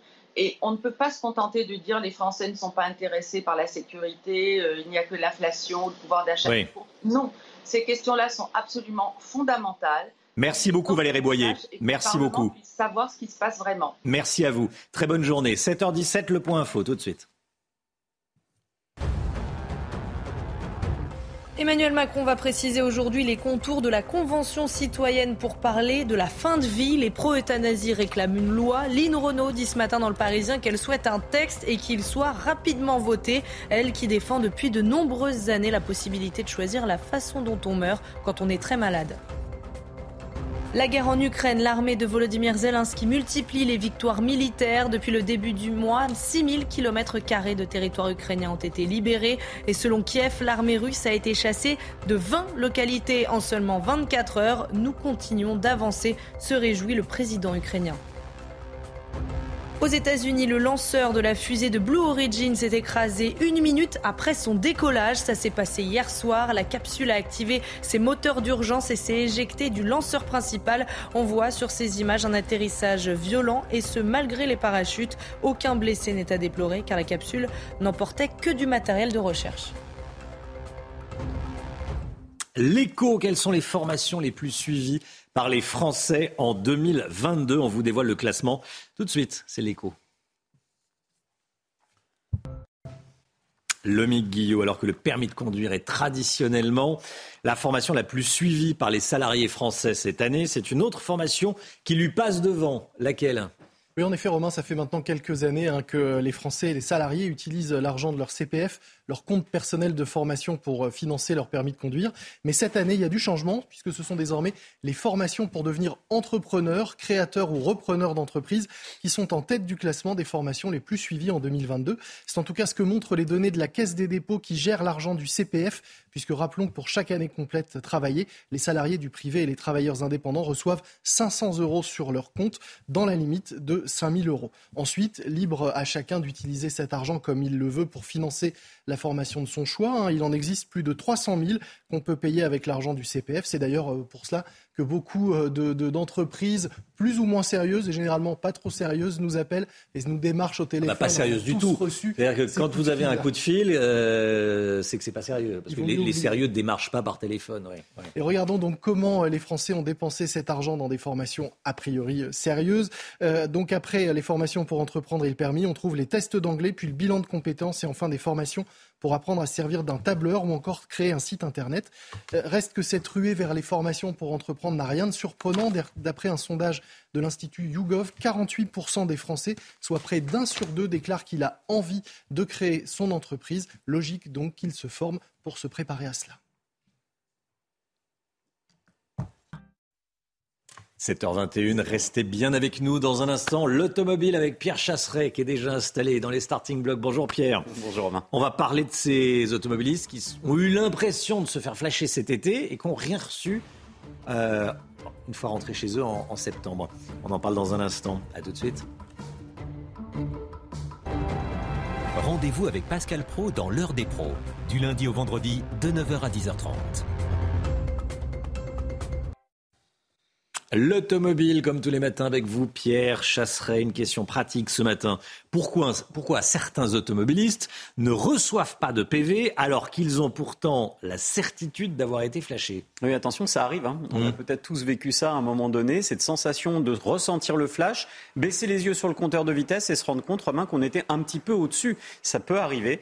Eh bien, il faut savoir qu'on n'est pas des cas isolés quand ça nous arrive. Regardez, j'ai pris les chiffres consolidés de 2020 sur 18,5 millions de messages d'infraction, c'est-à-dire de flash. Il y a eu 12,9 millions seulement qui ont donné lieu à verbalisation. Et il y a un taux de rebut, c'est-à-dire tous ces flashs qui ne vont pas donner lieu à verbalisation, là on le voit bien, ça fait en gros 30% des flashs qui ne, donneront pas lieu à un PV dans votre boîte aux lettres. Pourquoi est-ce qu'on, euh, quelles sont les raisons qui font qu'on ne reçoit rien? Alors, c'est une bonne nouvelle d'ailleurs pour ceux cas qui ça arrive. Ça, c'est plutôt la très bonne nouvelle. Alors, il faut savoir que dès qu'il y a un doute sur la photo la, concernant la plaque d'immatriculation, le PV ne partira pas. Alors je vous ai mis tous les cas, notamment lorsque plusieurs radars sont présents sur la photo. Attention, ça ne marche pas sur les tout nouveaux radars qui réussissent maintenant à distinguer précisément sur quelle voie de circulation vous êtes. Lorsque l'image est noire, si le, le, radar a été peint par exemple, ou alors lorsque la qualité de la photo n'est pas bonne avec un contre-jour, pareil, vous ne recevez rien. Et enfin, le petit cas pour les motards, lorsque c'est un flash de face, il n'y a pas de plaque d'immatriculation pour les motards. Donc dans ces cas-là, il n'y aura pas de verbalisation. Alors est-ce qu'il est possible, à contrario, d'être flashé à tort? Alors malheureusement, ça, ça arrive et ça porte un nom, ça s'appelle l'usurpation de plaque d'immatriculation. C'est extrêmement grave parce que ça peut, ça peut derrière vous obliger même parfois à changer votre carte grise, Romain. Hmm. Donc qu'est-ce qu'il faut faire Mais c'est pas le flash qui se trompe. Là, c'est la plaque, c'est une fausse plaque. Oui, mais vous allez recevoir quelque chose que vous n'avez pas fait. Ah oui. Eh bien, là, dans ces cas-là, aucun doute. Commissariat, gendarmerie. Est-ce qu'un escroc utilise votre plaque? Exactement, dépôt de plaque. Les escrocs maintenant sont extrêmement bien organisés. Ils copient la plaque d'un véhicule qui est le même que le vôtre, ce qui fait que vous avez les plus grosses difficultés à prouver que vous n'êtes pas l'auteur de l'infraction. Dans ces cas-là, dépôt de plainte, changement gratuit de carte grise, c'est possible, mais malheureusement, vous devrez payer à vos frais les nouvelles plaques d'immatriculation. C'est pour ça que certains noircissent la plaque d'immatriculation quand ils vendent leur voiture pour pas que des escrocs utilisent la, plaque rien qu'en allant sur, sur Internet Exactement. de, de vente de voitures. Merci beaucoup Pierre Chasseret, 7h27. Le temps, Alexandra Blanc. Alexandra Blanc, vous nous emmenez tout d'abord à, Trouville. Il y a une légère brume à Trouville, là. Hein. oui, c'était prévu, Romain. Des conditions météo qui vont clairement changer en cette journée euh, de mardi avec le retour d'un temps un peu plus mitigé. Quelques nuages sur les régions du nord, localement euh, quelques averses et puis aussi des orages. On va le voir dans un instant. Alors, au programme aujourd'hui, des conditions météo qui vont changer. Je vous le disais avec donc d'une part une nouvelle perturbation qui va onduler euh, sur les régions du nord avec localement quelques averses actuellement. Et puis, on aura également du mauvais temps sur les Pyrénées ou encore autour du golfe du Lion avec localement de bonnes averses, mais aussi beaucoup de vent, des vents assez euh, importants, hein, notamment sur les cimes pyrénéennes avec localement jusqu'à 80 km par heure de vent. Plus vous irez vers les régions de l'Est, en revanche, plus vous aurez euh, du grand beau temps. Dans l'après-midi, attention, un temps instable va donc se mettre en place. Sur les régions du Nord, on ne verra pas le soleil, notamment entre Deauville, Trouville ou encore en allant vers la pointe bretonne. Et puis, forte dégradation attendue autour du golfe du Lion ou encore en remontant euh, vers les Pyrénées ou encore les régions centrales, puisque nous, allons avoir, d'une part de fortes rafales de vent, des orages, mais également de la grêle, où vraiment cette situation à surveiller. Puis vous le savez, ce flux de sud a tendance à bloquer en quelque sorte l'évacuation euh, des eaux. Côté température, température très douce déjà ce matin, c'est vraiment presque tropical. 28 degrés actuellement euh, pour la pointe de Sokoa, 18 degrés à Paris ou encore 21 degrés à Marseille. Et dans l'après-midi, on sera loin des 40 degrés relevés hier dans les Landes, mais les températures restent tout de même estimées Hein, notamment entre Bordeaux et Toulouse, avec 31, 32 degrés euh, cet après-midi. Vous aurez 33 degrés à Grenoble, 32 degrés pour nos amis dijonnais ou encore 28 degrés à Marseille, 29 degrés à Rennes. Suite du programme, conditions météo très particulières euh, demain avec beaucoup d'orages dans le sud et puis amélioration à partir de jeudi, mais les températures vont dégringoler. Ce sera presque automnal. 7h29, merci d'être avec nous. Merci à vous d'avoir choisi CNews pour démarrer cette journée à la une ce matin. Un feu de forêt comme en plein été en Gironde. 1300 hectares désormais ont été brûlés. C'est le tout dernier chiffre. Des centaines d'habitants évacués. Les dernières informations dans un instant. Plusieurs millions de personnes attendues à Londres lundi pour les obsèques d'Elisabeth II.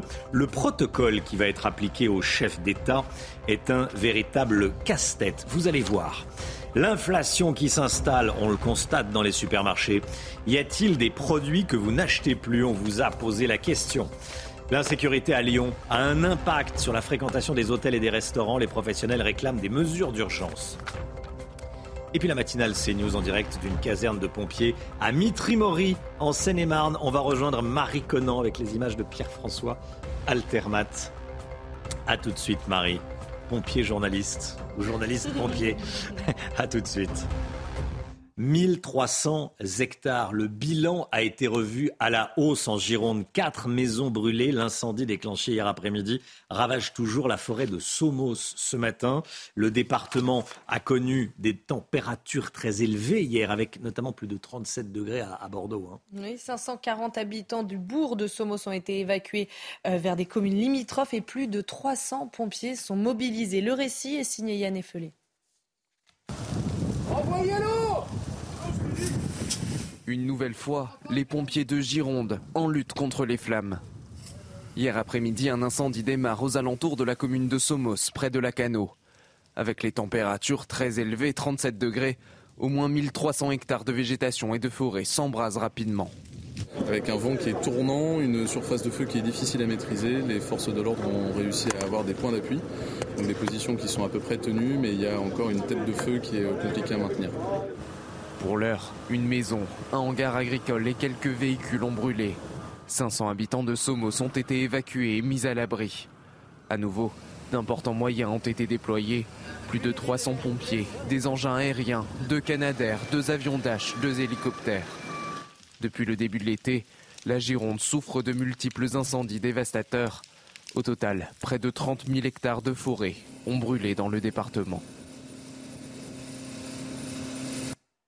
Voilà, donc 1300 hectares, c'est le tout dernier bilan. On va suivre évidemment l'évolution de, cet incendie. Regardez ces images en direct qui nous parviennent de la cathédrale Saint-Gilles d'Édimbourg. L'attente est longue euh, ce matin pour euh, tous ceux qui veulent aller rendre un, dernier hommage à la reine Elisabeth II. Oui, des milliers de personnes attendent. Certaines ont passé la nuit à faire la queue. Il restera le cercueil de la reine Elisabeth II exposé 24 heures au total dans la capitale écossaise avant d'être déplacé à Londres en fin d'après-midi. Et les funérailles sont prévues lundi prochain à, à Londres. Les, les chefs d'État étrangers sont évidemment invités. Le protocole est extrêmement strict. Ça va être un casse-tête en termes de sécurité. Le détail avec Clémence Barbier. À Londres, jamais un dispositif de sécurité n'a été aussi draconien. En plus des milliers d'anonymes, de nombreux chefs d'État sont attendus aux funérailles de la reine lundi. Parmi les invités, Emmanuel Macron, le président américain Joe Biden, le roi Philippe de Belgique ou encore l'empereur du Japon, Naruhito. Le protocole de sécurité est à la hauteur du défi. Chaque chef d'État et de gouvernement sont priés de privilégier les vols commerciaux au lieu de voyager en jet privé. Interdiction également aux hélicoptères de se poser à l'aéroport d'Istro. Ensuite, ces invités de haut rang devront se rendre ensemble en bus jusqu'à l'abbaye de Westminster. Buckingham parle de recommandations et non d'obligations, mais le protocole pose question. On peut très facilement imaginer que quelqu'un comme le président des États-Unis ne montera pas dans le bus, euh, ne viendra pas avec un vol commercial et, et prendra les moyens qu'il a l'habitude de prendre pour assurer une sécurité maximale. Un représentant par pays est censé être toléré, accompagné par son conjoint ou sa conjointe. La capacité d'accueil de l'abbaye est de 2200 places. Seules deux personnes par pays seront donc autorisées à y entrer. Harold Iman avec nous. Euh, Harold, pour l'instant, ce qui frappe, c'est que tout se passe parfaitement bien, la communication est, est parfaitement maîtrisée. Hein. Et, et, et, planifiée depuis des mmh. années. Mais il fallait montrer un roi Charles sûr de lui, sûr de lui avec une reine qui n'est pas à 1000% légitime dans les esprits, puisque Lady Diana devait être la reine, eh bien, la reine consort Camilla, qui fait un sans faute. Et donc, dans ces euh, mouvements euh, millimétrés, vous avez la, la, princesse Anne, par exemple, en uniforme d'amiral, mais euh, elle est connue pour ses frasques plutôt qu'autre chose. Donc euh, on, on, la restaure un peu à cette dignité euh, royale, ça c'est de la communication. Il y a le frère Andrew qui a eu un, un présumé scandale sexuel là que vous voyez à l'arrière. Eh bien, il n'a pas mis son uniforme militaire puisqu'il n'est plus un membre professionnel de la famille royale. Mais il est là quand même et il fait bonne figure. Et puis vous aurez plus tard Harry et Meghan qui seront euh, présents. Euh, eux non plus ne font plus partie de la famille royale professionnelle, mais leur présence, en tout sourire avec le frère William, sera remarquée par tous. C'est ça une réussite de communication. Harold Iman, journaliste international CNews. Merci Harold. Être étudiant, c'est toujours un petit peu plus, euh, compliqué financièrement. On va parler inflation ce matin, 8h15. Soyez là. Michel-Édouard Leclerc sera l'invité de Laurence Ferrari dans la matinale. La vie des, des, étudiants est compliquée. Quand on vit à Paris, euh, dans la capitale, en pleine période d'inflation, cela devient mission impossible pour les plus jeunes. On a rencontré Arthur, un jeune étudiant en marketing qui vient d'arriver dans la capitale, Chana. Hein. Oui, il nous raconte ses difficultés, les difficultés qu'il rencontre au quotidien. Quentin Gribel et Loïc Tonzat. Quand il a quitté Lorient pour Paris, Arthur était loin de s'imaginer son futur quotidien d'étudiant dans la capitale. Et pour cause, quand il fait ses courses, il ne peut s'empêcher de comparer les prix. J'avais pris le Ice hier. Euh, en Bretagne, c'est 1,30€. Ici, c'est 2,50€ et ça fait énormément de différence euh, avec le nombre d'articles accumulés. Avec un budget mensuel de 600 euros grâce à une pension alimentaire versée par son père, ainsi qu'une aide au logement, le jeune homme ne peut pas subvenir à ses besoins. À mon loyer, il est de 660, donc euh, rien que là, je suis dans le négatif alors que j'ai pas encore payé tout ce qui est eau, électricité, euh, gaz, bah, normalement les factures d'internet, à manger. Euh, qui représente un, un, budget très conséquent. Euh. Un budget conséquent que l'inflation est venue fragiliser encore un peu plus. On nous dit que les étudiants, il faut qu'ils mangent de tout, euh, mais c'est-à-dire que les étudiants n'ont pas les moyens de payer des protéines comme la viande et le poisson, enfin, c'est impossible. Au final, on mange que des produits industrialisés. Pour tenir le coup, Arthur a décidé de chercher un emploi en parallèle de ses études. L'année dernière, en France, 4 étudiants sur 10 travaillaient à côté de leur cours. Comme tous les matins, on vous consulte dans la matinale, vous le savez, on vous donne la parole. Ce matin, on vous pose cette question à propos d'inflation et de prix. Est-ce que vous faites une croix sur certains produits pour faire des économies? Écoutez bien vos, réponses, c'est très intéressant, comme tous les matins, mais particulièrement ce matin, c'est votre avis. Un peu le poisson, et, la viande. Mais j'achète beaucoup moins qu'avant. C'est que euh, j'achète toujours autant de choses et euh, ça n'a pas changé. Par contre, j'ai euh, pris l'habitude de baisser un petit peu ma consommation et de changer les marques que j'achète. C'est-à-dire qu'en fait, j'achète plus de la marque et je me tourne plus vers des marques de grande distribution afin de, du coup, rentrer plus dans mes frais. Quoi. Les fruits par unité, je trouve que ça coûte un peu cher. La dernière fois, j'allais acheter une pomme. 80, 80 centimes quand même. Les produits laitiers sont vraiment, pour le moment, je suis vraiment privé de ça. Quoi. Même les enfants, ils réclament vraiment beaucoup de ça, mais j'achète vraiment, vous avez vu, euh, avec vraiment des trucs vraiment limités. Quoi. Voilà, c'est votre avis. Tout le monde a, tout le monde a changé sa façon de, de consommer. Le Guillaume, un chiffre? Oui, 64% des Français romains disent qu'ils ont déjà changé leurs habitudes de consommation et 89, presque 9 sur 10, estiment que les prix vont encore continuer d'augmenter dans les mois qui viennent. Michel-Édouard Leclerc, 8h15 dans la matinale avec Laurence Ferrari. Emmanuel Macron précise aujourd'hui les contours de la Convention citoyenne pour parler de ce qu'on appelle pudiquement la fin de vie, l'euthanasie. Les pro-euthanasie réclament une loi. Lynn Renault dit ce matin dans Le Parisien qu'elle souhaite un texte et qu'il soit rapidement voté. Elle qui défend depuis de nombreuses années la possibilité de choisir la façon dont on meurt quand on est très malade. Jonathan Sixou avec nous. Ce sujet délicat, Jonathan, qui est l'euthanasie, doit aboutir à une loi, mais tout ça semble jouer d'avance. Tout ça semble jouer d'avance. Romain, vous avez raison. Tout cela est éminemment délicat euh, aussi, bien sûr, euh, puisque dans les faits, l'euthanasie, la, fin de vie euh, assistée, comme on l'appelle également, est déjà une réalité. Elle est déjà appliquée quotidiennement dans de nombreux établissements. Quoi qu'il en soit, la consultation sera lancée le mois prochain, au mois d'octobre, et elle va durer environ six mois pour aboutir à une nouvelle loi qui devrait entrer en vigueur à la fin de l'année 2023. Néanmoins, Emmanuel Macron euh, ne se refuse pas l'idée euh, d'un référendum si nécessaire. Actuellement, euh, la fin de vie est encadrée par ce qu'on appelle la loi Leonetti, la loi Clé et Leonetti exactement. Elle avait été adoptée en 2016. Elle interdit l'euthanasie et le suicide assisté, mais elle permet une sédation profonde pour accompagner euh, le patient en, phase terminale et s'il traverse euh, également euh, de grandes souffrances. C'était une promesse de campagne d'Emmanuel Macron et ce n'est pas, si vous me permettez l'expression, un grand risque. 94% des Français souhaitent une légalisation de l'euthanasie. Merci beaucoup, Jonathan Sixou. Restez bien avec nous sur CNews. Dans un instant, on ira à Lyon. Habitants, touristes ne se sentent plus en sécurité à Lyon. L'Union des métiers de l'industrie de l'hôtellerie, les restaurateurs, les hôteliers lancent un appel aux maires. Ils ont écrit aux maires faites quelque chose pour nous, nos clients ne viennent plus. Ils ont fait un bon été. En revanche, c'est plus compliqué pour le mois de septembre parce qu'il se dit qu'à Lyon, bah, on n'est pas en sécurité. C'est ce que nous a dit l'un des responsables de l'UMI, Rhône, qui était en direct avec nous à 6h45. Restez bien avec nous sur CNews. À tout de suite.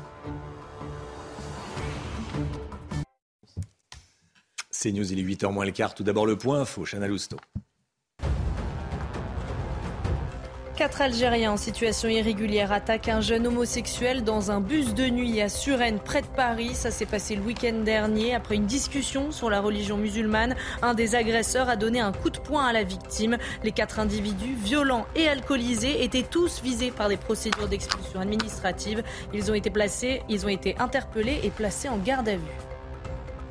Les prix des carburants continuent de baisser en France, moins 5 centimes en une semaine, comptez en moyenne 1,70€ le litre de gasoil. Le litre de samplon 95 coûte 1,55€, même chose pour le samplon 98. Le télescope spatial James Webb a dévoilé hier soir des clichés fascinants de la nébuleuse d'Orion. Regardez, le gaz et la poussière stellaire dessinent une sorte d'oiseau avec au centre une étoile qui brille de mille feux. L'objet céleste se situe, écoutez bien, à 1350 années-lumière de la Terre.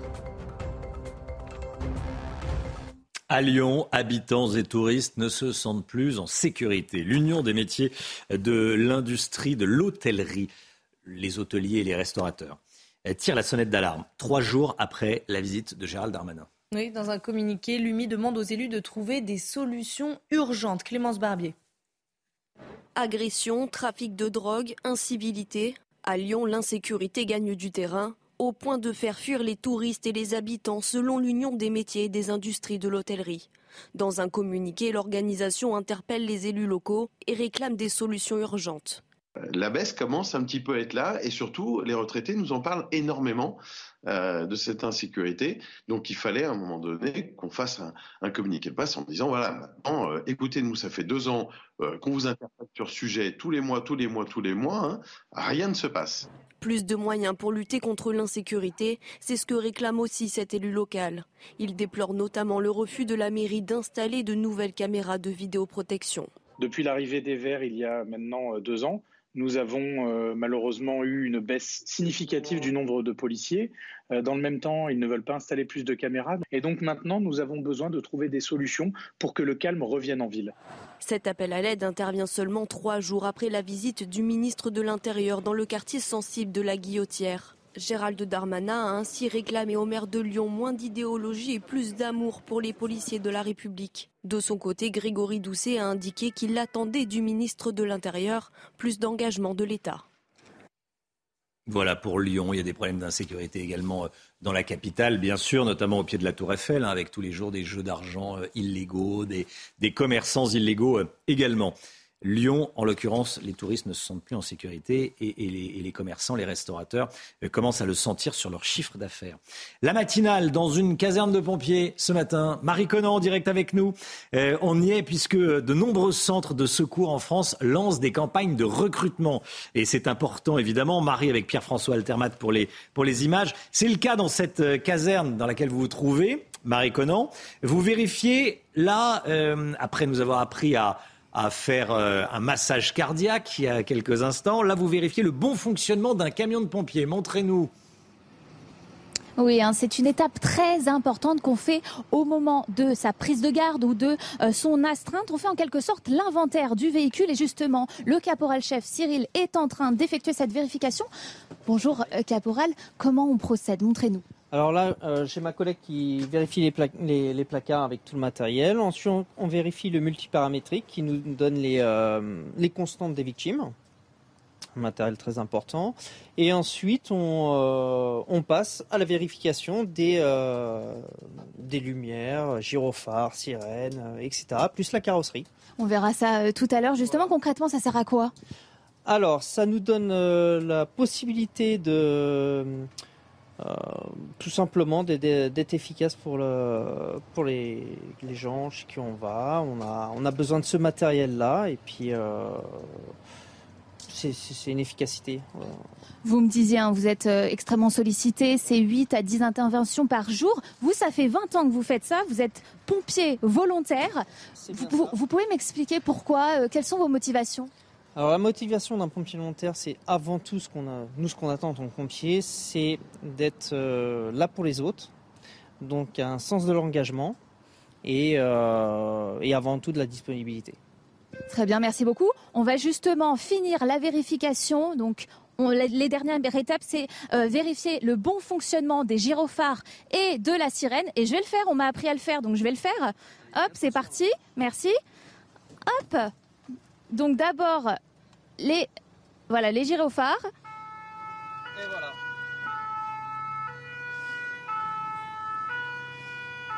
Ferme, tout fonctionne. Vous pouvez partir en intervention. Enfin, surtout le. Surtout le caporal Cyril. Vous, Marie, je pense qu'il va falloir attendre un petit moment. Merci beaucoup, Marie Conan. Merci beaucoup, en pleine formation. Et voilà, c'est important, un hein, recrutement des, pompiers volontaires. Et, bravo à Cyril qui est pompier volontaire, voilà, qui donne son temps aux autres. Bravo à lui et bravo à tous les pompiers volontaires. absentéisme, tiens, plus on est chef, moins on s'arrête. Plus les cadres s'arrêtent moins que les, autres catégories d'employés. On va en parler tout de suite avec le Guillot. Dans un baromètre sur l'absentéisme publié ce matin, le Guillot, on apprend que plus on est chef, moins on s'absente. Expliquez-nous, c'est bien ça? Oui, c'est ça, Romain. C'est ce qu'on apprend donc dans le dernier baromètre de l'absentéisme et de l'engagement réalisé par le groupe Heming et AG2R La Mondiale. Ce baromètre montre que les Français se sont absentés en moyenne 22,6 jours en 2021. C'est moins qu'en 2020, 10% de moins. Mais il faut dire aussi qu'il y a eu beaucoup moins d'arrêts liés au Covid cette année que l'année précédente. En tout, 37% des salariés se sont absentés au moins une fois sur l'année. Mais quand on regarde en, en détail, comme vous le disiez, on voit effectivement que les non-cadres sont beaucoup plus nombreux à s'absenter que les cadres. En 2021, 40% des non-cadres ont été arrêtés au moins une fois contre seulement 24% des cadres. Et le taux d'absentéisme, c'est-à-dire le rapport entre le nombre de jours ouvrables dans l'année et le nombre de jours d'absence, est de moins de 3% chez les cadres pour près de 7% chez les non-cadres. En clair, vous nous dites que plus on a de responsabilités, moins on s'absente ou moins on ose s'absenter. Comment ça s'explique? Oui, exactement. C'est d'ailleurs confirmé bah, par un autre chiffre hein, de ce baromètre qui montre que plus un salarié est engagé, motivé, on pourrait dire, moins il est absent, et ce, quel que soit son état de santé. Or, quand on regarde les critères de l'engagement hein, qui ont été étudiés, eh bien, c'est le salaire qui arrive en premier. Le salaire, premier facteur de motivation. Or, les cadres étant mieux payés que les autres, logique qu'ils soient plus motivés et donc moins absents. Pour autant, tout n'est pas rose hein, chez les cadres. C'est une autre étude de l'APEC, cette fois-ci, l'association pour l'emploi des cadres qui nous le montre. Selon cette étude, 55% des cadres français déclarent avoir un sentiment de surcharge au travail. 54% se plaignent d'épuisement professionnel ou de stress intense et 19% disent qu'ils se sont déjà arrêtés en raison justement d'un sentiment d'épuisement professionnel. Alors, soit le monde du travail est de plus en plus dur, soit la tolérance des salariés à la pression, est de plus en plus faible. Mais le résultat, eh c'est que 29% des cadres souhaitent diminuer le temps qu'ils consacrent au travail, même si 75% vont continuer ainsi. On connaissait l'expression sois belle et tais-toi. Et bien là, on découvre pour les cadres dans le monde du travail, c'est sois chef et tais-toi.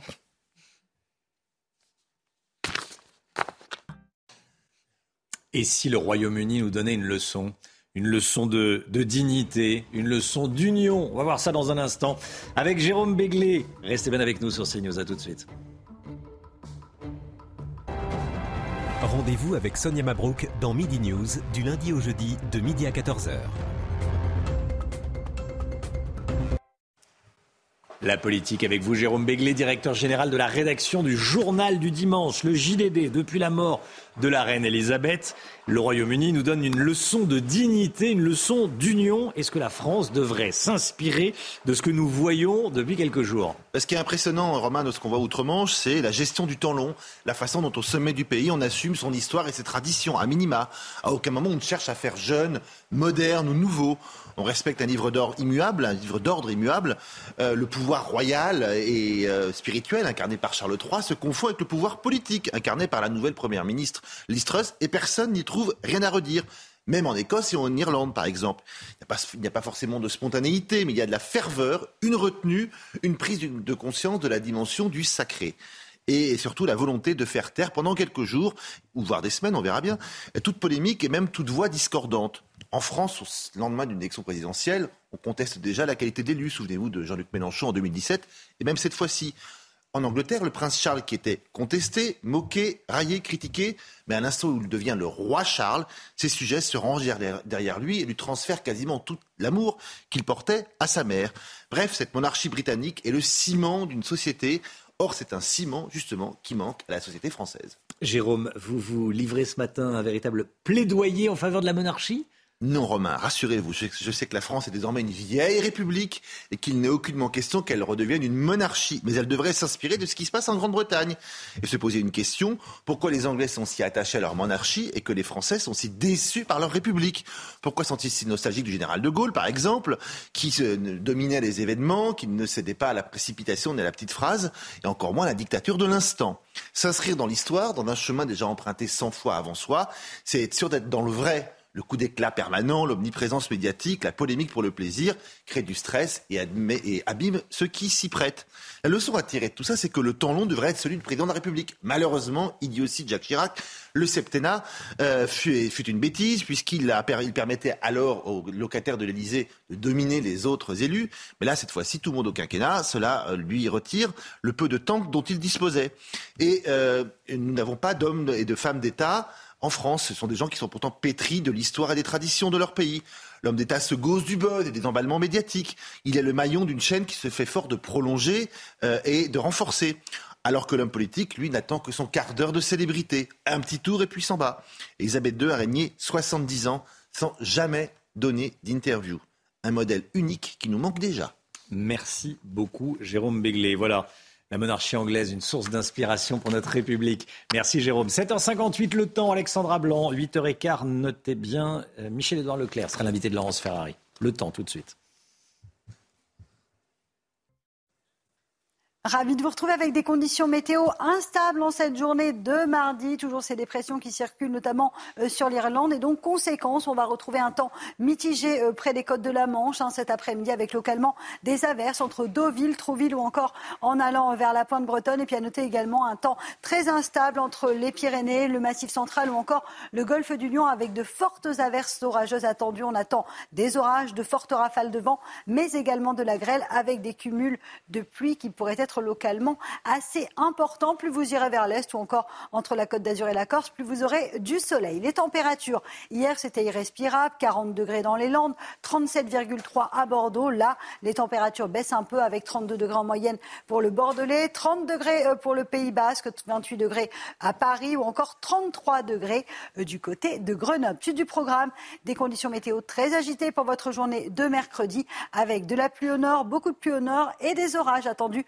entre la Côte d'Azur, le Lyonnais ou encore en remontant vers les Alpes et le Jura avec des températures qui vont un peu baisser au nord, 25 degrés en moyenne attendus. C'est News, il est 8h. Bienvenue à tous et merci d'être avec nous à la une ce matin. Des dizaines de milliers d'Écossais qui se recueillent devant le cercueil d'Élisabeth II dans la cathédrale Saint-Gilles d'Édimbourg. Ça va durer jusqu'en fin d'après-midi. On est sur place avec Régine Delfour. A tout de suite, Régine. Plusieurs millions de personnes attendues à Londres lundi pour les obsèques. Pour l'instant, la communication du roi Charles III est parfaitement maîtrisée, nous dira Harold Iman, qui euh, reviendra également sur le protocole qui va être appliqué au chef d'État. C'est un véritable casse-tête, le détail avec vous, Harold, dans un instant. Vous êtes 66% à vous attendre à une diminution de votre pouvoir d'achat cette année. C'est ce qui ressort du dernier baromètre CSA pour Cofidis. On en parle dans un instant. Laurence Ferrari recevra à 8h15 Michel-Édouard Leclerc, président des centres Leclerc. Et puis l'enfer vécu par une femme de 34 ans en plein Paris. Elle a été violée par un Tchadien de 27 ans situation irrégulière. On vous raconte ce qui s'est passé. L'attente est longue ce matin devant la cathédrale Saint-Gilles d'Édimbourg. Des milliers de personnes attendent, certaines depuis hier soir, pour se recueillir quelques instants devant le cercueil de la reine Elisabeth II. Et on rejoint tout de suite nos envoyés spéciaux sur place, Régine Delfour et Charles Bagette. Régine, euh, vous êtes devant la file d'attente. Dites-nous comment ça se passe. Oui, eh bien, je voulais vous montrer cette image qui est un peu extraordinaire. Regardez, il y a personne là. En fait, c'est très très fluide depuis à peu près euh, plus d'une demi-heure en fait euh, et on voit très peu de gens. Alors ça s'explique aussi euh, parce que les Écossais, nous sommes arrivés vers 5 heures euh, ce matin, il était 6 heures pour vous. Il y avait beaucoup d'Écossais hein, qui étaient venus vers minuit à peu près pour pouvoir se recueillir devant la dépouille de la reine avant d'aller travailler puisque ici les gens évidemment travaillent et les magasins ne sont pas encore fermés. Les touristes, les gens qui viennent des, du quatre coins du royaume ne sont pas encore arrivés. Donc là en ce moment il faut à peine 40 minutes pour pouvoir se recueillir devant la dépouille. Il faut savoir que hier, il a fallu attendre plus de 12 heures hein, pour pouvoir euh, faire euh, ce périple. Il faut d'abord prendre un petit bracelet euh, tout en bas, après vous passez un portique de sécurité et après vous rentrez dans la cathédrale, vous devez continuer à marcher. Alors en fait, vous restez dans la cathédrale à peine une ou deux minutes. Hein. C'est assez extraordinaire de voir que des gens ont fait autant d'heures d'attente pour se recueillir devant la dépouille de la reine. Alors nous avons pu échanger avec un grand nombre d'entre eux hein, qui nous disaient que c'était un modèle pour eux, qu'ils avaient grandi avec la reine, que certains me disaient mais, mais c'est un membre de ma famille, c'est comme ma grand-mère, même si je ne l'ai jamais rencontrée, je suis profondément peinée, profondément triste hein, d'avoir perdu cette reine, puisque avec le nouveau roi et puis ensuite ce sera le prince Charles et peut-être le prince Georges, il va falloir attendre des décennies avant d'avoir une nouvelle reine. Et tous nous disaient en fait que voilà, c'était un moment historique ils sont très fiers aussi que ça se passe ici en Écosse, puisque si la reine était morte en Angleterre, jamais ils auraient pu avoir la possibilité de se recueillir devant la dépouille de la reine. Les portes de la cathédrale devraient se fermer aux alentours de 16 heures heure française, puisque c'est à 18 heures que le cercueil de la reine partira pour l'aéroport d'Édimbourg, où ensuite il sera transporté à bord d'un avion de la Royal Air Force pour Londres, et c'est sa fille, hein, l'unique fille de la reine, qui l'accompagnera. Beaucoup, Régine, l'attente devant la cathédrale Saint-Gilles d'Édimbourg. Les funérailles de la reine sont prévues lundi prochain à Londres. les chefs d'État étrangers sont attendus en nombre, évidemment. On attend Emmanuel Macron, on attend Joe Biden et de nombreuses têtes couronnées. Des chefs d'État qui devront se plier à un protocole très strict. Harold Diman, avec nous, qu'est-ce qu'on sait de ce casse-tête sécuritaire, Harold? Déjà, il y aura 10 000 policiers et 1 500 militaires. Mais pour le dignitaire étranger qui voudra venir, eh bien, euh, ne venez pas en jet privé. Ou plutôt, allez très très loin avec votre jet, n'allez pas à Heathrow. Donc, Ensuite, ne prenez pas l'hélicoptère pour rentrer sur Londres. Bon, ça c'est un message pour le, président américain. Euh, venez autrement. Et une fois que vous vous approchez de euh, Westminster Abbey pour euh, voir la reine, ne venez que une personne par État avec conjoint ou conjointe. alors c'est limité. Et ensuite, à la sortie, vous pourrez, vous aurez le privilège de pouvoir faire un enregistrement dans l'abbaye de Westminster de trois minutes et pas une seconde de plus pour faire votre hommage. Alors, comme si tout cela n'était pas assez grave, il va falloir se rapprocher de Westminster Abbey en autocar. On voit mal euh, Joe Biden en autocar. Mais pour vous consoler, la veille, vous aurez une réception à Buckingham Palace en présence du roi Charles. Merci beaucoup Harold Iman. Le pouvoir d'achat, on vous dévoile ce matin le dernier baromètre CSA pour Cofidis. Parmi les, enseignants, les, les enseignements les plus marquants, deux tiers des Français, 66%, s'attendent à voir leur pouvoir d'achat diminuer au cours de l'année qui vient, un chiffre jamais atteint en 11 ans de baromètre. Autre chiffre, 510 euros, c'est la somme qui manque aux Français chaque mois en moyenne pour ne pas avoir à se soucier de leur budget, le plus haut niveau jamais observé. Je vous le rappelle, euh, Michel-Édouard Leclerc sera invité de Laurence Ferrari dans un instant. Le prix des carburants, il continue de baisser, Chana, moins 5 euh, centimes en moyenne en une semaine. Oui, c'est ça. On va, regarder, on va regarder les chiffres ensemble. Comptez en moyenne 1,70€ le litre euh, de gasoil. Le litre de samplon 95 coûte 1,55€ en moyenne. Même chose pour le samplon 90. Cette histoire dramatique à Paris, une jeune femme de 34 ans a été battue et violée à l'intérieur de sa voiture par un SDF de 27 ans.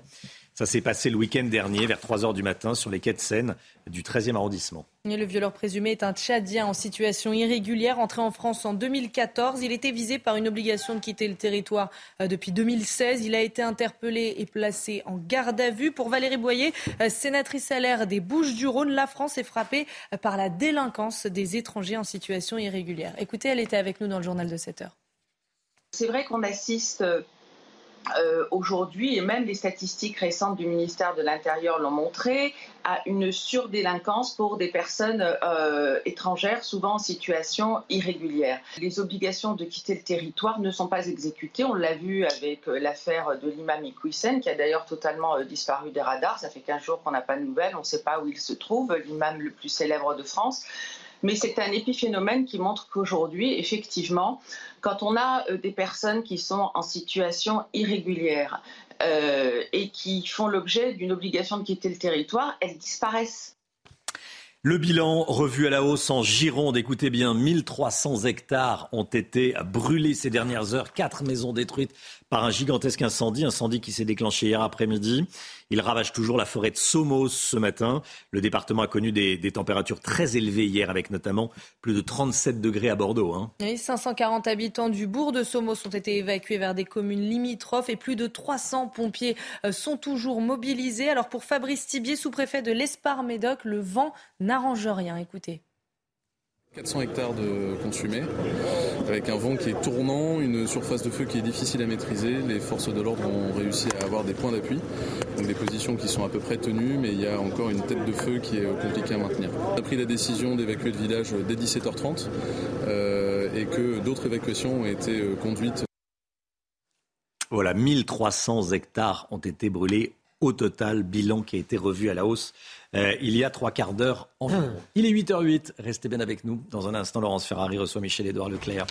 Il va être question évidemment d'inflation, de pouvoir d'achat, de prix dans la, dans la grande consommation. A tout de suite. Et dans la grande distribution. Rendez-vous avec Pascal Pro dans l'heure des pros, du lundi au vendredi de 9h à 10h30. C'est News, il est 8h15. Bienvenue à tous. Merci d'être avec nous. Dans un instant, Laurence Ferrari, vous recevrez Michel-Édouard Leclerc. Mais tout de suite, c'est le point info avec vous, Chana Lousteau. Le deuil en Écosse, des dizaines de milliers de personnes se recueillent depuis hier soir devant le cercueil d'Élisabeth II dans la cathédrale Saint-Gilles à Édimbourg. Il restera exposé 24 heures au total dans la capitale écossaise avant d'être déplacé à Londres ce soir. Cette histoire dramatique à Paris, une jeune femme de 34 ans a été battue et violée à l'intérieur de sa voiture par un SDF de 27 ans. Ça s'est passé le week-end dernier dans le 13e arrondissement de la capitale. Le violeur présumé est un Tchadien en situation irrégulière. Il était visé par une obligation de quitter le territoire. Depuis 2016, il a été placé en garde à vue. Le bilan revu à la hausse en Gironde, 1300 hectares ont été brûlés ces dernières heures et quatre maisons détruites. L'incendie déclenché hier après-midi ravage toujours la forêt de Somos ce matin. 540 habitants du bourg de Somos ont été évacués vers des communes limitrophes et plus de 300 pompiers sont mobilisés. Laurence, vous recevez ce matin Michel-Édouard Leclerc. Bonjour à vous. Bonjour, bonjour de l'épicerie française. Bienvenue dans la matinale de CNews. On va parler de pouvoir d'achat évidemment avec vous. La Première ministre Elisabeth Borne va organiser une conférence de presse demain pour annoncer les nouveaux contours du bouclier tarifaire et les hausses du prix du gaz et de l'électricité que les Français auront à subir cet hiver. Il y aura bien entendu une hausse des tarifs de l'électricité et du gaz, malgré les efforts du gouvernement. Oui, le secteur de l'énergie va continuer à, à peser dans les dépenses des ménages. Donc on verra sous quelle forme l'État va accompagner euh, va définir son bouclier. On a bien compris que ça ne va pas être aussi généreux, probablement plus ciblé. Mais euh, à, travers le projet de loi des finances, on ne peut pas le voir. Je pense que c'est tactique. Elle va laisser se dévoiler les, oppositions. Mm-hmm. Bon, euh, c'est de bonne guerre, donc il euh, faut suivre au jour le jour. C'est bien pour les télés en boucle. Pour ma part, je, je vois que l'inflation même alimentaire et l'inflation générale sur les produits de grande consommation continue d'augmenter. On va, je pense, euh, finir une année avec euh, des taux d'inflation de l'ordre de 8, peut-être 8,5%. Mhm. C'est énorme sur la ponction des ménages. Et tout l'enjeu aujourd'hui pour nous, distributeurs, c'est de la retarder, c'est de la négocier, de la contre-négocier pour faire en sorte, d'une part, que nos boîtes euh, tiennent, ne perdent pas leurs clients, mhm. mais aussi pour qu'il n'y ait pas de récession et que les clients puissent aussi se nourrir et acheter ah, euh, les produits. Objectif prioritaire. On, a un baromètre CSA euh, pour Cofidis qui dit que 66% des Français s'attendent à voir leur pouvoir d'achat diminuer au cours de l'année. C'est un chiffre qui n'a jamais été atteint en 11 ans euh, de baromètre. L'inquiétude des Français est à, son paroxysme pour vous Vous le voyez dans, dans oui, vos magasins C'est le sujet numéro un de tous les sondages.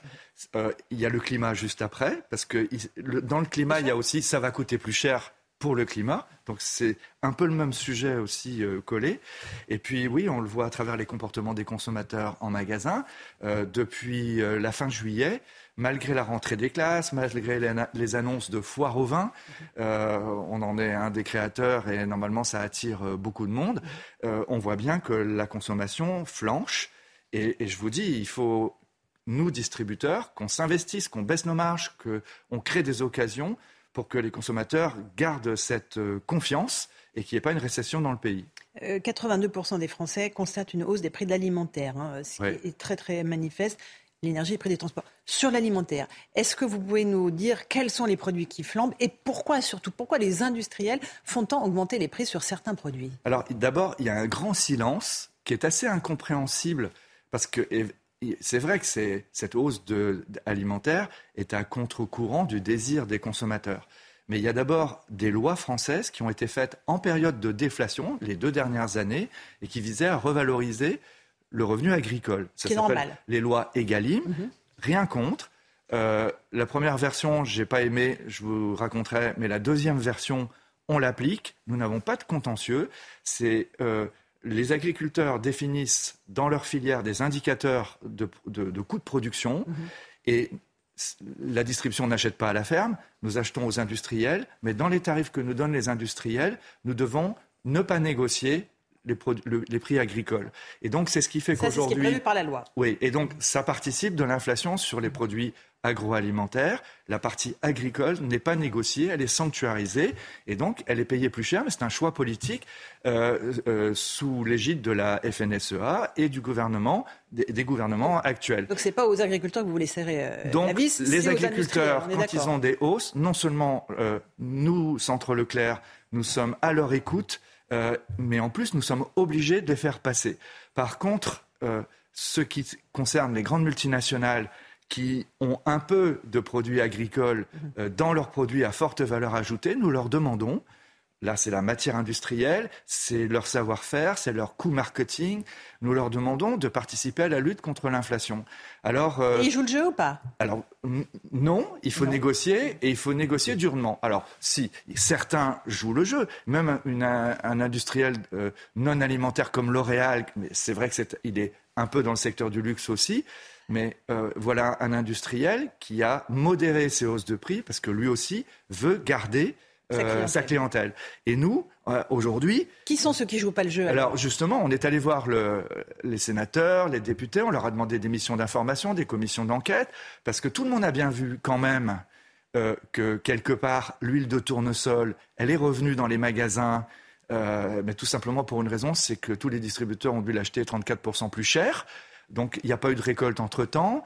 Euh, il n'y avait même pas eu la récolte en Ukraine. Elle est revenue dans les magasins. On voit bien qu'il y a eu de la spéculation, de la rétention de stock. On voit bien, alors que certains industriels avaient dit que leur huile, de tournesol était française. Et 100% française. Et même sur vos chaînes, il y a eu des publicités d'une grande marque d'huile de tournesol euh, l'année dernière euh, qui, qui, qui, disait qu'elle était 100% française. Et malgré ça, on a invoqué l'Ukraine, on a dû payer le Leclerc Carrefour. Euh, euh, système U, Intermarché, on a dû payer plus 34% et pénaliser nos consommateurs. Donc les industriels se servent de la guerre en Ukraine comme mais bien sûr, pour augmenter mais bien sûr. Alors j'ai jamais utilisé euh, le, titre de profiteur de guerre.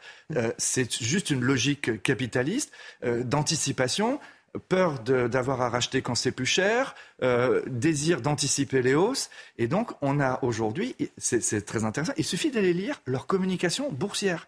Toutes les entreprises qui ont des communications pour lever des capitaux, pour rassurer euh, euh, leurs financiers, communique différemment que le discours qu'il donne aux consommateurs. Et alors, justement, vous pouvez tous aller euh, euh, dans les échos, dans les rubriques de Boursorama, vous verrez que Schweppes, Ferrero, et, Ferrero, Ebro, c'est des très grosses boîtes multinationales, plus 24% euh, de bénéfices. Heineken, Orangina, Oasis, Danone, plus 12% de bénéfices. Et la communication de Danone dit, grâce aux hausses de prix qui ont pu être passées très vite, vous voyez, ça dit ce que tu as dit. L'Oréal, Ricard plus 50%. Et pourtant, il y a des bouteilles de verre. On nous a dit que le verre, euh, c'était plus 40%. Procter Gamble, Mondelez, plus 12%. LDC, la volaille, le poulet, euh, malgré la grippe aviaire, plus 7,5%. Je veux dire par là, je tape pas sur ces industriels-là. Ce que je veux dire, c'est que je voudrais que le Sénat, le Parlement, euh, les pouvoirs publics nous laissent négocier plus professionnellement avec ces boîtes.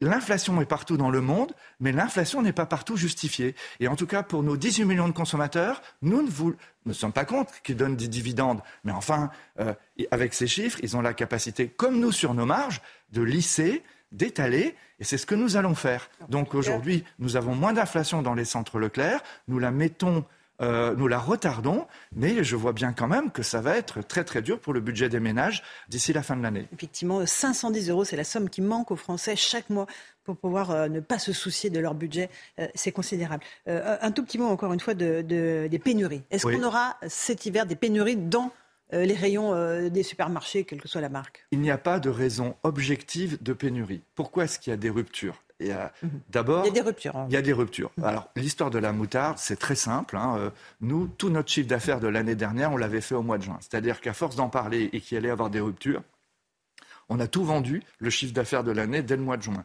Donc, comme la moutarde française a un goût spécial, c'est de la moutarde extra forte et pas sucrée comme en Allemagne ou ailleurs, ben, euh, il, fallait un temps pour la refaire et, il n'y a pas eu, il y a manqué. Bon. Après, il y a des ruptures qui sont dues aux négociations. Il y a des fournisseurs qui nous font le chantage pour ne pas nous livrer. Si je vous cite un groupe euh, comme Mars, qui est un groupe euh, multinational, qui fait du pet food, qui fait des trucs sucrés, chocolatés, etc. Nourriture pour animaux. C'est la bagarre en fait, à l'échelle internationale, un groupe comme Leclerc ne pèse que 1%, euh, 2% de ces grandes boîtes. Et donc, on s'est mis avec euh, des boîtes allemandes avec des coopératives italiennes. Et là, on a fait le rapport de force. Alors, pour nous montrer qu'ils sont plus forts, parce que le rapport de force s'est inversé, ils nous disent vos clients seront privés, par exemple, au hasard, de Rian Benz. Rien à voir avec l'Ukraine, rien à voir avec la pénurie d'énergie. Ou euh, pas de pet food, de, nourriture pour, animaux. Donc, nous, nous prenons le risque d'avoir des ruptures parce qu'on ne veut pas pénaliser financièrement nos consommateurs. Ma seule ligne d'horizon aujourd'hui, je préserve le revenu des agriculteurs mais je veux garder les consommateurs, je ne veux pas qu'il y ait de récession. Vous dites aussi que l'inflation crée une immense frustration chez les plus jeunes. Dans une étude que vous avez faite avec l'Observatoire Leclerc, 75% des jeunes disent que l'inflation a un impact évidemment négatif euh, sur eux et même sur leur équilibre personnel. Oui, alors c'est quelque chose qu'on voit à travers les centres Leclerc, mais aussi euh, chez tous les distributeurs, et notamment qui sont en milieu urbain. Euh, il y, a une énorme frustration parce qu'ils aspirent à un autre mode de vie. Ils, ils mieux manger, euh, manger mieux pour la planète, mais manger mieux pour le corps, moins de sel, moins de sucre. Ils font beaucoup de sport. Mm. Les, activités sportives ont énormément de. Ça, prend bien, même cet été au niveau du tourisme, tout ce qui Et puis le Tour de France, regardez le mm. succès. Nous sommes partenaires du Tour de France, c'est énorme. Mais donc, c'est trop cher. Le bio. Donc ils vont sur les premiers prix et ils sont pas bio. Le bio, il diminue énormément. Le bio se plante et vous avez vu qu'il y a des enseignes de bio spécialisées qui sont en train d'aller en faillite. Donc vous avez les grandes marques pour les jeunes, tout ça, ça plonge il y a un repli sur les marques de distributeurs, un repli des marques de distributeurs sur les premiers prix. Hein, vous voyez Et donc, tout ça est un peu antinomique et ça crée une frustration.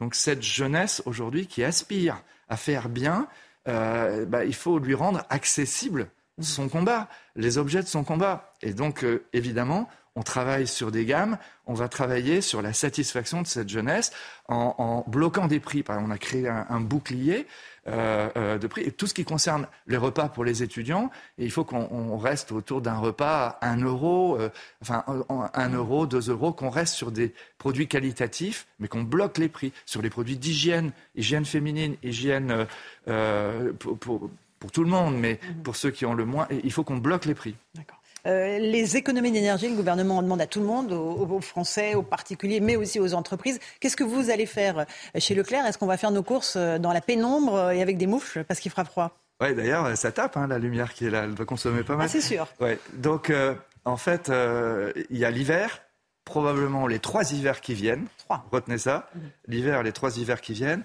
Et puis, il y a après l'économie euh, d'énergie dans l'après et les, énergies alternatives. Sur le moment, on a commencé. Dès ce lundi 12 septembre, les enseignes lumineuses de Leclerc euh, sont éteintes. Alors il y a quelques-unes qui ne sont pas éteintes, l'un pour des raisons réglementaires. Un totem de station-service, on n'a pas le droit de, l'éteindre quand il y a des clients dedans et, on doit afficher les prix. Mais dans les magasins, on baisse la luminosité quand les clients sont là, près de 30%. Euh, L'important, c'est quand on voit les produits qu'on les achète. Oui, il faut qu'on voit les produits, bien évidemment. Mais, euh, euh, et les clients acceptent très bien cette, cette baisse de luminosité que finalement, on trouve trop de lumière, on trouve aussi agressif. Et puis, pour les salariés, quand ils arrivent de 5h à, à 8h à 10h du matin, c'est 50% euh, d'énergie en moins. Donc ça, ce sont, ça concerne les éclairages. On a la même politique pour le chauffage, Mhm. production de froid, production de chaud. On est en train de travailler à la baisse euh, des températures, à la baisse des consommations. Et, et c'est un acte volontariste de l'ensemble de la distribution. Nous sommes réunis dans une association euh, qui est d'ailleurs dirigée par l'ancien président de- d'Intermarché, Thierry Cotillard. Et de manière très dynamique, plutôt que d'attendre que les pouvoirs publics nous enjoignent de faire des choses, on part euh, chacun pour notre enseigne. De toute façon, il y a des économies à la clé aussi. Mais les euh, vos entreprises ne fermeront pas. Certaines n'arrivent pas à payer la facture d'électricité, on le voit, euh, et sont condamnées à fermer leurs Non, portes. faut, ouais, faut arrêter d'angoisser les, les Français. Euh, ce dont on parle là, c'est pour montrer qu'on y travaille, c'est le scénario du pire. Le pire peut arriver. Mais qu'est-ce qui peut plus vraisemblablement arriver en France compte tenu de l'état du réseau? C'est des baisses de tension à certains moments pendant les deux mois les plus froids de l'hiver, on parle que de ça, hein. et puis euh, aussi des écrétages de pics, et puis peut-être qu'on va nous demander de ne pas produire du pain euh, deux ou trois jours, ou peut-être de fermer plus tôt deux, trois jours. Mais bon, on c'est un discours de la guerre, mais quand même, faut pas charrier, quoi. On n'est pas sur le front en Ukraine. C'est, c'est Et au fond, il y aurait des orages en France avec des alertes de météo qui nous diraient euh, euh, coupez euh, vos appareils. On est dans la même épure. Vous trouvez que le gouvernement est trop anxiogène et fait peur aux Français à dessein? Il est un peu professoral, mais Mhm. depuis le Covid. Mhm. Je ne sais pas si vous avez remarqué, mais c'est. Il y a des oui, gens Nous sommes en guerre contre le Covid, nous sommes en guerre euh, Je, je contre la comprends crise. que de toute façon, tout le monde va leur tomber dessus si c'est pas bien fait. Donc il y a une sorte d'angoisse du nouveau et jeune ministre ou député qui devient ministre et qui a besoin, notamment vis-à-vis des médias, de dire je. Euh, mais c'est bien qu'ils travaillent. Il faut plus refaire le coup des commerçants essentiels, commerçants non essentiels. Il faut qu'ils nous parlent à tous. Et il y a beaucoup de, pro- de force de proposition dans nos corps de métier. Euh, je vous assure que nos entreprises, et je peux vous dire les centres Leclerc, on est vraiment volontariste, on est positive attitude. Vous savez que positive, euh, c'était la publicité de Carrefour, hein, donc euh, Alors vous, voilà, vous, vous citez les concurrents. La prime de rentrée exceptionnelle euh, est versée cette semaine à 11 millions de Français. Ils vont venir la dépenser tout de suite ou est-ce qu'ils oui, les primes elles, sont Tout de dépensées suite? tout de suite. Oui. des Et de là, bon, il y, avait ceux qui avaient acheté la rentrée scolaire. euh, euh, au mois d'août, quand ils étaient en Bretagne ou en Vendée, parce que c'était moins cher dans leur Leclerc, dans leur IPRU, etc.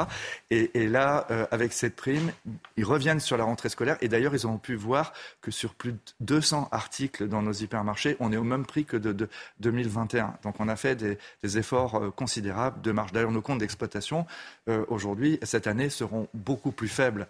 Euh, c'est évident et on ne sera pas dans la liste des super profits. hein. Donc vous dites euh, aux, aux consommateurs, euh, pas de panique. euh, il y aura sans doute des, des moments où il y aura des tensions sur certains produits, mais on, s'en sortira cet hiver? Moi, je pense que oui, je suis. enfin, ce discours du pire, il est fait pour nous mobiliser, à la fois les clients, mais Les entreprises. c'est les entreprises qui sont les gros, gros consommateurs d'énergie. Donc, nous, c'est une manière aussi de regarder si tout ça est flexible. Nos collaborateurs jouent le jeu et puis on prépare le monde d'après aussi, où il nous faut des systèmes électriques plus flexibles, avec des compteurs qui nous permettent de, de varier. On n'avait pas ça dans les vieux magasins. Et puis, on va mettre des panneaux solaires. On a déjà plus de 100 centres Leclerc qui sont équipés de panneaux solaires, avec des régulateurs, des variateurs. Ce qu'on aimerait bien, c'est produire notre propre électricité pour l'autoconsommer, parce que c'est une manière aussi de savoir à quel prix on va l'acheter. Voilà, c'est plein de sujets pour demain. La souveraineté Euh, énergétique. La souveraineté éner- énergétique, sachant que les panneaux solaires, pour le moment, ils viennent de Taïwan, à ma connaissance. Donc, voilà. Hein. Merci beaucoup Michel-Édouard Leclerc d'être venu ce matin dans la matinale de CNews. Merci à vous, À vous, Romain dans ces nouveaux suite.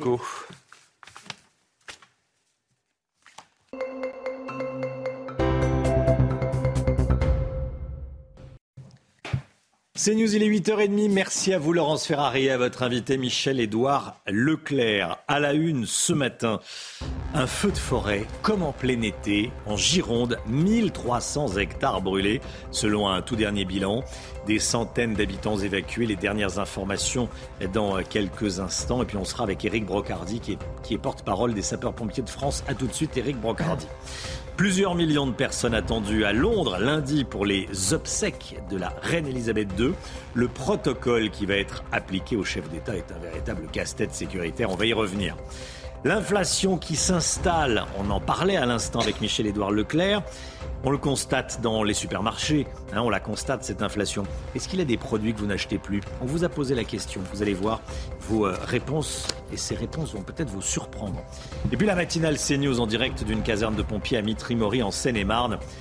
On a besoin de pompiers volontaires et certains centres de secours mènent des opérations de recrutement. C'est ce que vous allez nous dire dans un instant. Marie Conan avec le l'uniforme des pompiers. Allez, justement, les pompiers, plus de 300 d'entre eux sont mobilisés en ce moment même en, Gironde. Bilan revu à la hausse depuis une heure maintenant. 1300 hectares dévastés, brûlés.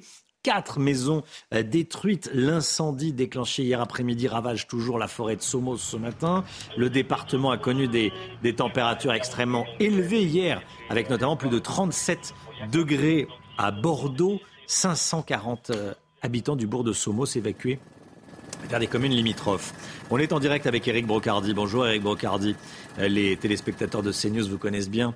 Euh, porte-parole des sapeurs-pompiers de France. Vous êtes souvent venu sur le plateau, bien sûr. Qu'est-ce qui se passe en, Gironde cette année? C'est vrai qu'on est dans des situations extrêmement compliquées. Il faut savoir que sur l'ensemble du territoire national qui a été fortement impacté par les incendies, on a un niveau de sécheresse inégalé euh, jusqu'à présent, donc ce qui veut dire qu'on a affaire à des vitesses de propagation euh, euh, poussées soit par des vents forts, soit justement par cette sécheresse qui, qui s'enflamme extrêmement vite. qui permet aujourd'hui de, tirer un triste bilan de cette saison, mais c'est une saison en fait qui ne termine jamais. on est vraiment sur une phase où on, on rencontre des feux à la lorée de l'automne, ce qui nous fait prévoir aussi un été à la fois difficile, à la fois sur le front des inondations euh, localisées dans certains départements, mais aussi surtout sur des feux d'hiver euh, qui euh, nous préoccupent beaucoup parce que si pendant l'été nous avons quand même une capacité opérationnelle à pouvoir répondre, il faut bien entendre aussi que lorsqu'on est en période de rentrée, lorsqu'on est en période, on va dire, d'activité professionnelle et scolaire, la disponibilité des sapeurs-pompiers professionnels comme volontaires est fortement impactée. Donc derrière, ça réduit considérablement l'amplitude de la réponse opérationnelle. Hmm. ça veut dire que euh, j'imagine que les pompiers sont fatigués, c'est ce que vous nous dites entre les lignes. Euh, il va falloir renforcer les effectifs. Il n'y a pas assez de pompiers aujourd'hui notamment dans des départements comme la Gironde. On est habitué aux feux de forêt dans, l'extrême sud, mais là, cet été, euh, on, voit que ça remonte. On voit que ça remonte, on voit bien que ce barycentre du feu de forêt et de la chaleur a tendance à se, à se retrouver au centre de la France, qui donne, on va dire, l'amplitude des feux sur l'ensemble du territoire national. Euh, on est vraiment sur une situation où effectivement, bah, dès la rentrée, euh, dès, la semaine prochaine, lors du Congrès national des sapeurs-pompiers de France, nous aurons un, sommet euh, de l'urgence climatique et les moyens de répondre par rapport à cette protection civile qui aujourd'hui est mise à mal. Donc on a vraiment un sommet où l'Assemblée des départements de France, les représentants du ministère de l'Intérieur seront effectivement présents avec l'ONF, avec les forces des agricultures pour justement permettre à un moment donné de répondre à une situation que l'on avait déjà, nous, sapeurs-pompiers, envisagée et qu'il va falloir aussi euh, prévoir à l'avenir parce qu'aujourd'hui nous ne pouvons plus euh, faire face à la fois à une multitude de feux comme cela est clos, mais aussi une multitude de crises à la fois naturelles en même temps euh, de manière multisite, j'ai envie de dire, pour pouvoir aussi répondre aux interventions du quotidien, parce que ça reste aussi une intervention toutes les 7 secondes pour permettre le secours d'urgence aux personnes tel qu'on le connaît quotidiennement. Il n'y a pas que les feux. Merci beaucoup, Eric Brocardi, porte-parole des sapeurs-pompiers de France. Merci d'avoir été en direct avec nous ce matin dans la matinale CNews. Bonne journée à vous. On va aller dans une caserne de pompiers dans un instant, voir certains de vos collègues à Mitry, euh, Maury en Seine-et-Marne. Allez, on part à présent à Édimbourg. L'attente était euh, longue cette nuit pour. Euh, rendre un dernier hommage à la reine à Édimbourg, dans la cathédrale Saint-Gilles. Des milliers de, personnes ont attendu, certaines plusieurs heures, hein, la plupart même plusieurs heures, pour se recueillir quelques instants devant le cercueil de la reine. Vous le voyez sur ces images. Il restera, euh, le corps va rester exposé jusqu'à ce soir dans la capitale écossaise avant d'être déplacé à Londres. Les funérailles, à proprement parler, ça sera lundi prochain à, Londres. Les chefs d'État étrangers sont euh, par dizaines, évidemment, invités hein, dans la capitale britannique, Chana. Ah oui, mais attention, ils devront se plier à un protocole très strict, c'est le moins qu'on puisse dire. Le détail avec Clémence Barbier. À Londres, jamais un dispositif de sécurité n'a été aussi draconien.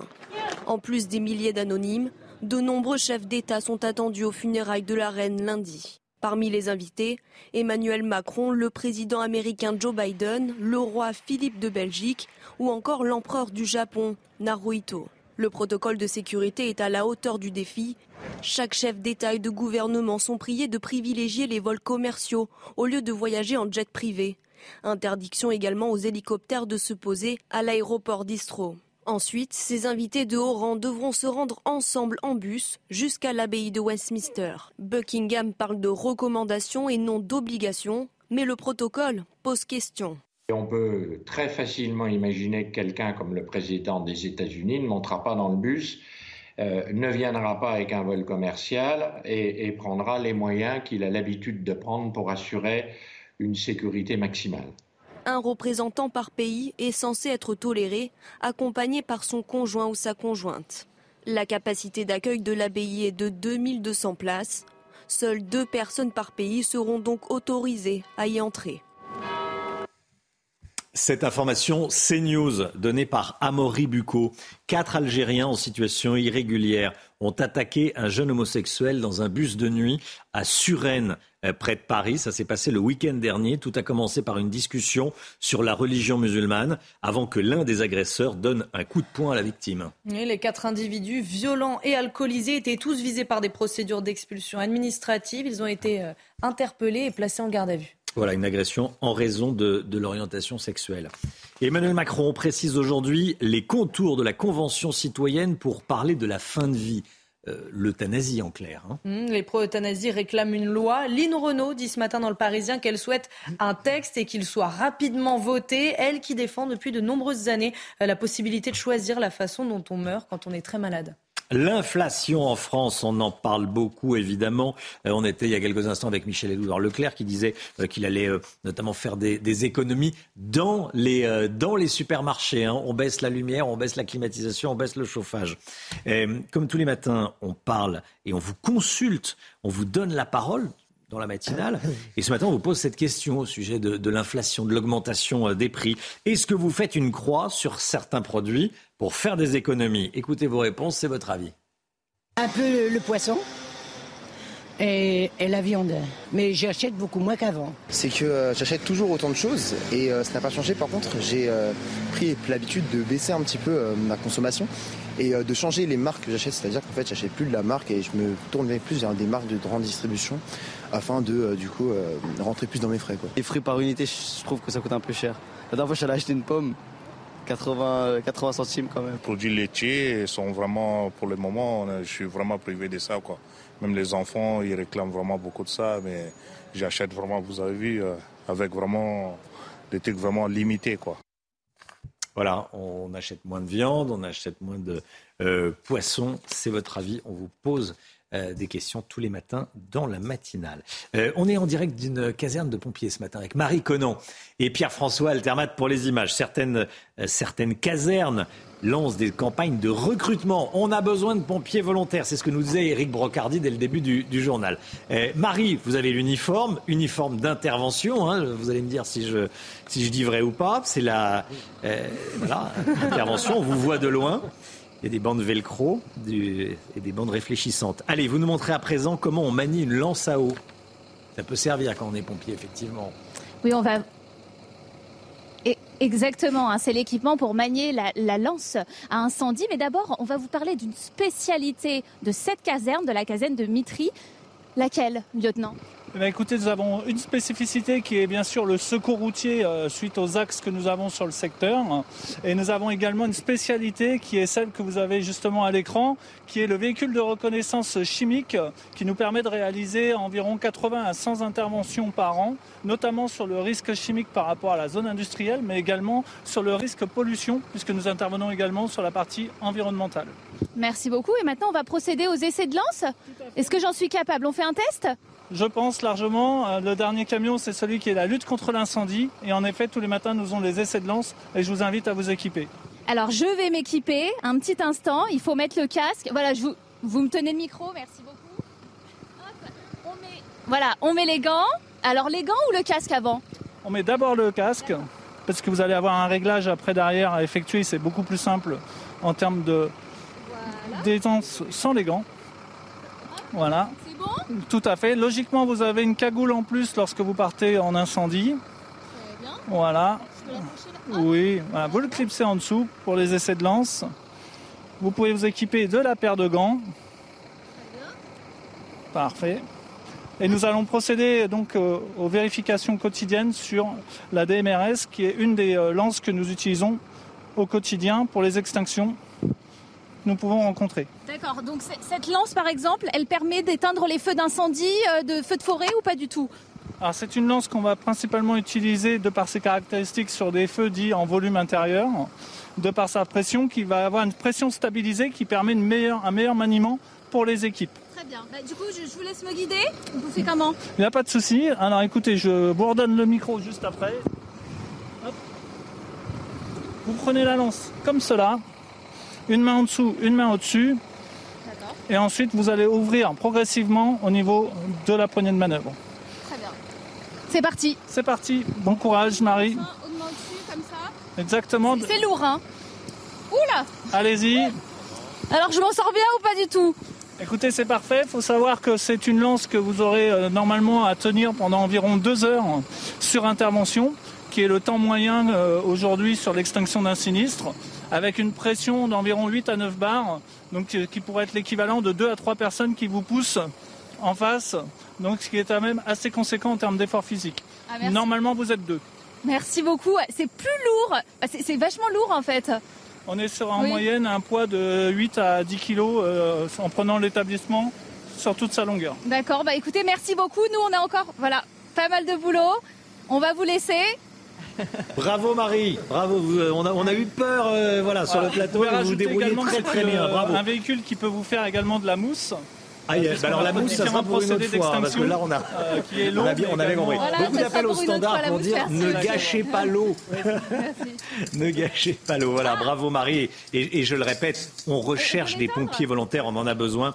Euh, partout en France, notamment euh, en Gironde, où il y a cet incendie, 1300 hectares brûlés. Marie Conan, Pierre-François Altermat, merci beaucoup de nous avoir fait vivre tous ces points de, de direct depuis cette, euh, cette caserne de, de Mitri Mori. Et merci aux pompiers de nous avoir accueillis. Allez, le point info, Chana Lousteau.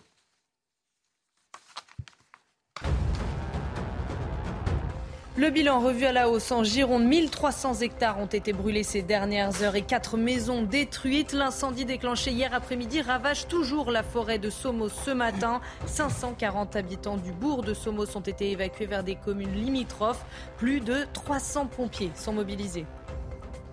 Le deuil en Écosse, des dizaines de milliers de personnes se sont recueillies depuis hier soir et continuent encore ce matin devant le cercueil d'Élisabeth II dans la cathédrale Saint-Gilles à Édimbourg. Il restera le cercueil exposé 24 heures au total dans la capitale écossaise avant d'être déplacé à Londres ce soir. Et puis cette histoire dramatique à Paris, une jeune femme de 34 ans a été battue et violée à l'intérieur de sa voiture par un SDF de 27 ans. Ça s'est passé le week-end dernier dans le 13e arrondissement de la capitale. Le violeur présumé est un Tchadien en situation irrégulière. Il était visé par une obligation de quitter le territoire depuis 2016. Il a été placé en garde à vue. La santé, tout de suite, la santé. La santé avec vous, Brigitte Millot, docteur. Bonjour Brigitte. Bonjour Romain. L'Institut national du cancer lance une campagne télé, radio, digitale, réseaux sociaux assez différente de ce qu'on a l'habitude de voir pour ce qui est de la communication autour du sujet du cancer. Et vous vouliez nous en parler ce matin. Oui, elle est différente parce qu'en fait, il ne s'agit pas d'injonction, mais d'une invitation à la prévention. Euh, malheureusement, en France, on n'est pas très doué pour la prévention, hein. mais là, il s'agit réellement de prévention. Euh, l'idée, c'est aussi de bien comprendre euh, qu'un cancer met des années à évoluer, à arriver. En fait, vous pouvez très bien, entre le premier dérèglement de la cellule avec la mutation, euh, il peut se passer des décennies jusqu'à la fabrication de la tumeur. Et, ça, on n'a pas tellement en tête. C'est très important. Par exemple, les mélanomes, qui sont des cancers de la peau connus, sont essentiellement liés à des expositions au soleil pendant la petite enfance.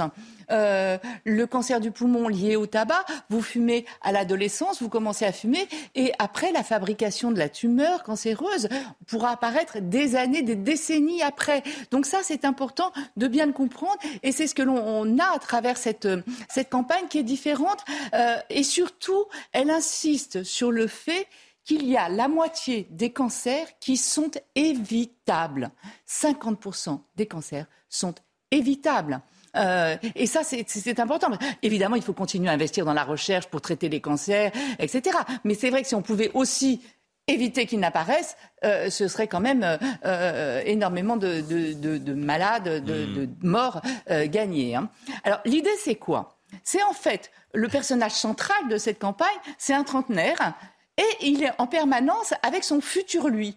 Euh, ce qu'il on, le voyait sur l'affiche. Voilà, on le ah voit très bien sur l'affiche. À 30 ans et à 50 ans. Voilà, À 20 ans et à 50 ans. J'espère que ce sera efficace, parce que je ne sais pas si les tout jeunes euh, voient le bénéfice lointain de, de s'arrêter. Mais en tout cas, si c'est vraiment séduisant comme idée hmm. de comprendre qu'il est là, euh, il va être un peu son ange gardien. Je vous ai mis quelques exemples du spot que vous voyez sur, sur vos écrans.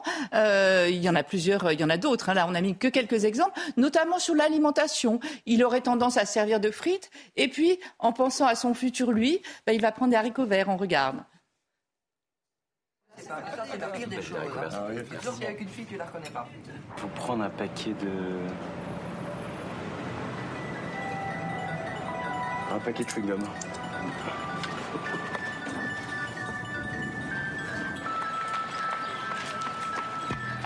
Faites les bons choix dès maintenant. Vous vous remercierez plus tard. Tabac, alcool, alimentation, activité physique. En changeant nos comportements, on pourrait éviter près de la moitié des cancers.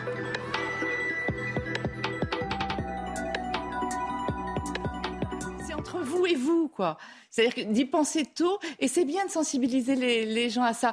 On ne on connaît pas les chiffres. Là, je vous en ai mis quelques-uns, vous allez voir, c'est impressionnant. Euh, regardez, le tabac, 19,8% de, de, de, cancers sont liés au tabac. L'alcool, 8%. Un cancer sur 5 Oui, oui ça, fait quand même 28% hein. euh, entre l'alcool et le tabac, parce que ça va malheureusement souvent ensemble, ça fait 28% des cancers. Non, ce que je me dis, c'est que c'est toujours la même chose. C'est-à-dire qu'à 20 ans, 30 euh, ans, on est immortel. Oui, mais 20 ans, on est immortel. Là, ils ont pris un trentenaire, ils n'ont pas pris un, ado, hein. ils ont pris un trentenaire. Je pense qu'à 30 ans, on mm. commence déjà un petit peu à réfléchir. Regardez, après une alimentation déséquilibrée, un surpoids, regardez en mm. nombre de cancers. Que... En fait, quand on parle du tabac, ce qu'on ne sait pas, dès qu'on parle tabac, on imagine cancer du poumon. En fait, le tabac, c'est 17 cancers différents. En deuxième en fréquence, c'est le cancer de la vessie lié au tabac, pancréas, etc. Donc on voit des chiffres impressionnants qui pourraient être évités. Là, je vous ai mis les principales causes, mais il y a d'autres causes évitables. Par exemple, le soleil, bien sûr, on vient d'en parler, mais aussi la vaccination qui pourrait, euh, vous, si vous vous faites vacciner contre le papillomavirus, vous pourrez éviter les cancers, contre l'hépatite B aussi. Enfin voilà, la moitié des cancers sont évitables, c'est important, et je trouve que cette campagne est séduisante, intéressante et j'espère surtout qu'elle sera efficace. Il est 9h10, belle journée à vous. On se retrouve demain matin dès 5h55 avec toute l'équipe de la matinale, bien sûr. Dans un instant, c'est l'heure des pros avec Pascal Pro et ses invités. Belle journée à vous sur CNews. Tout de suite, Pascal Pro dans l'heure des pros.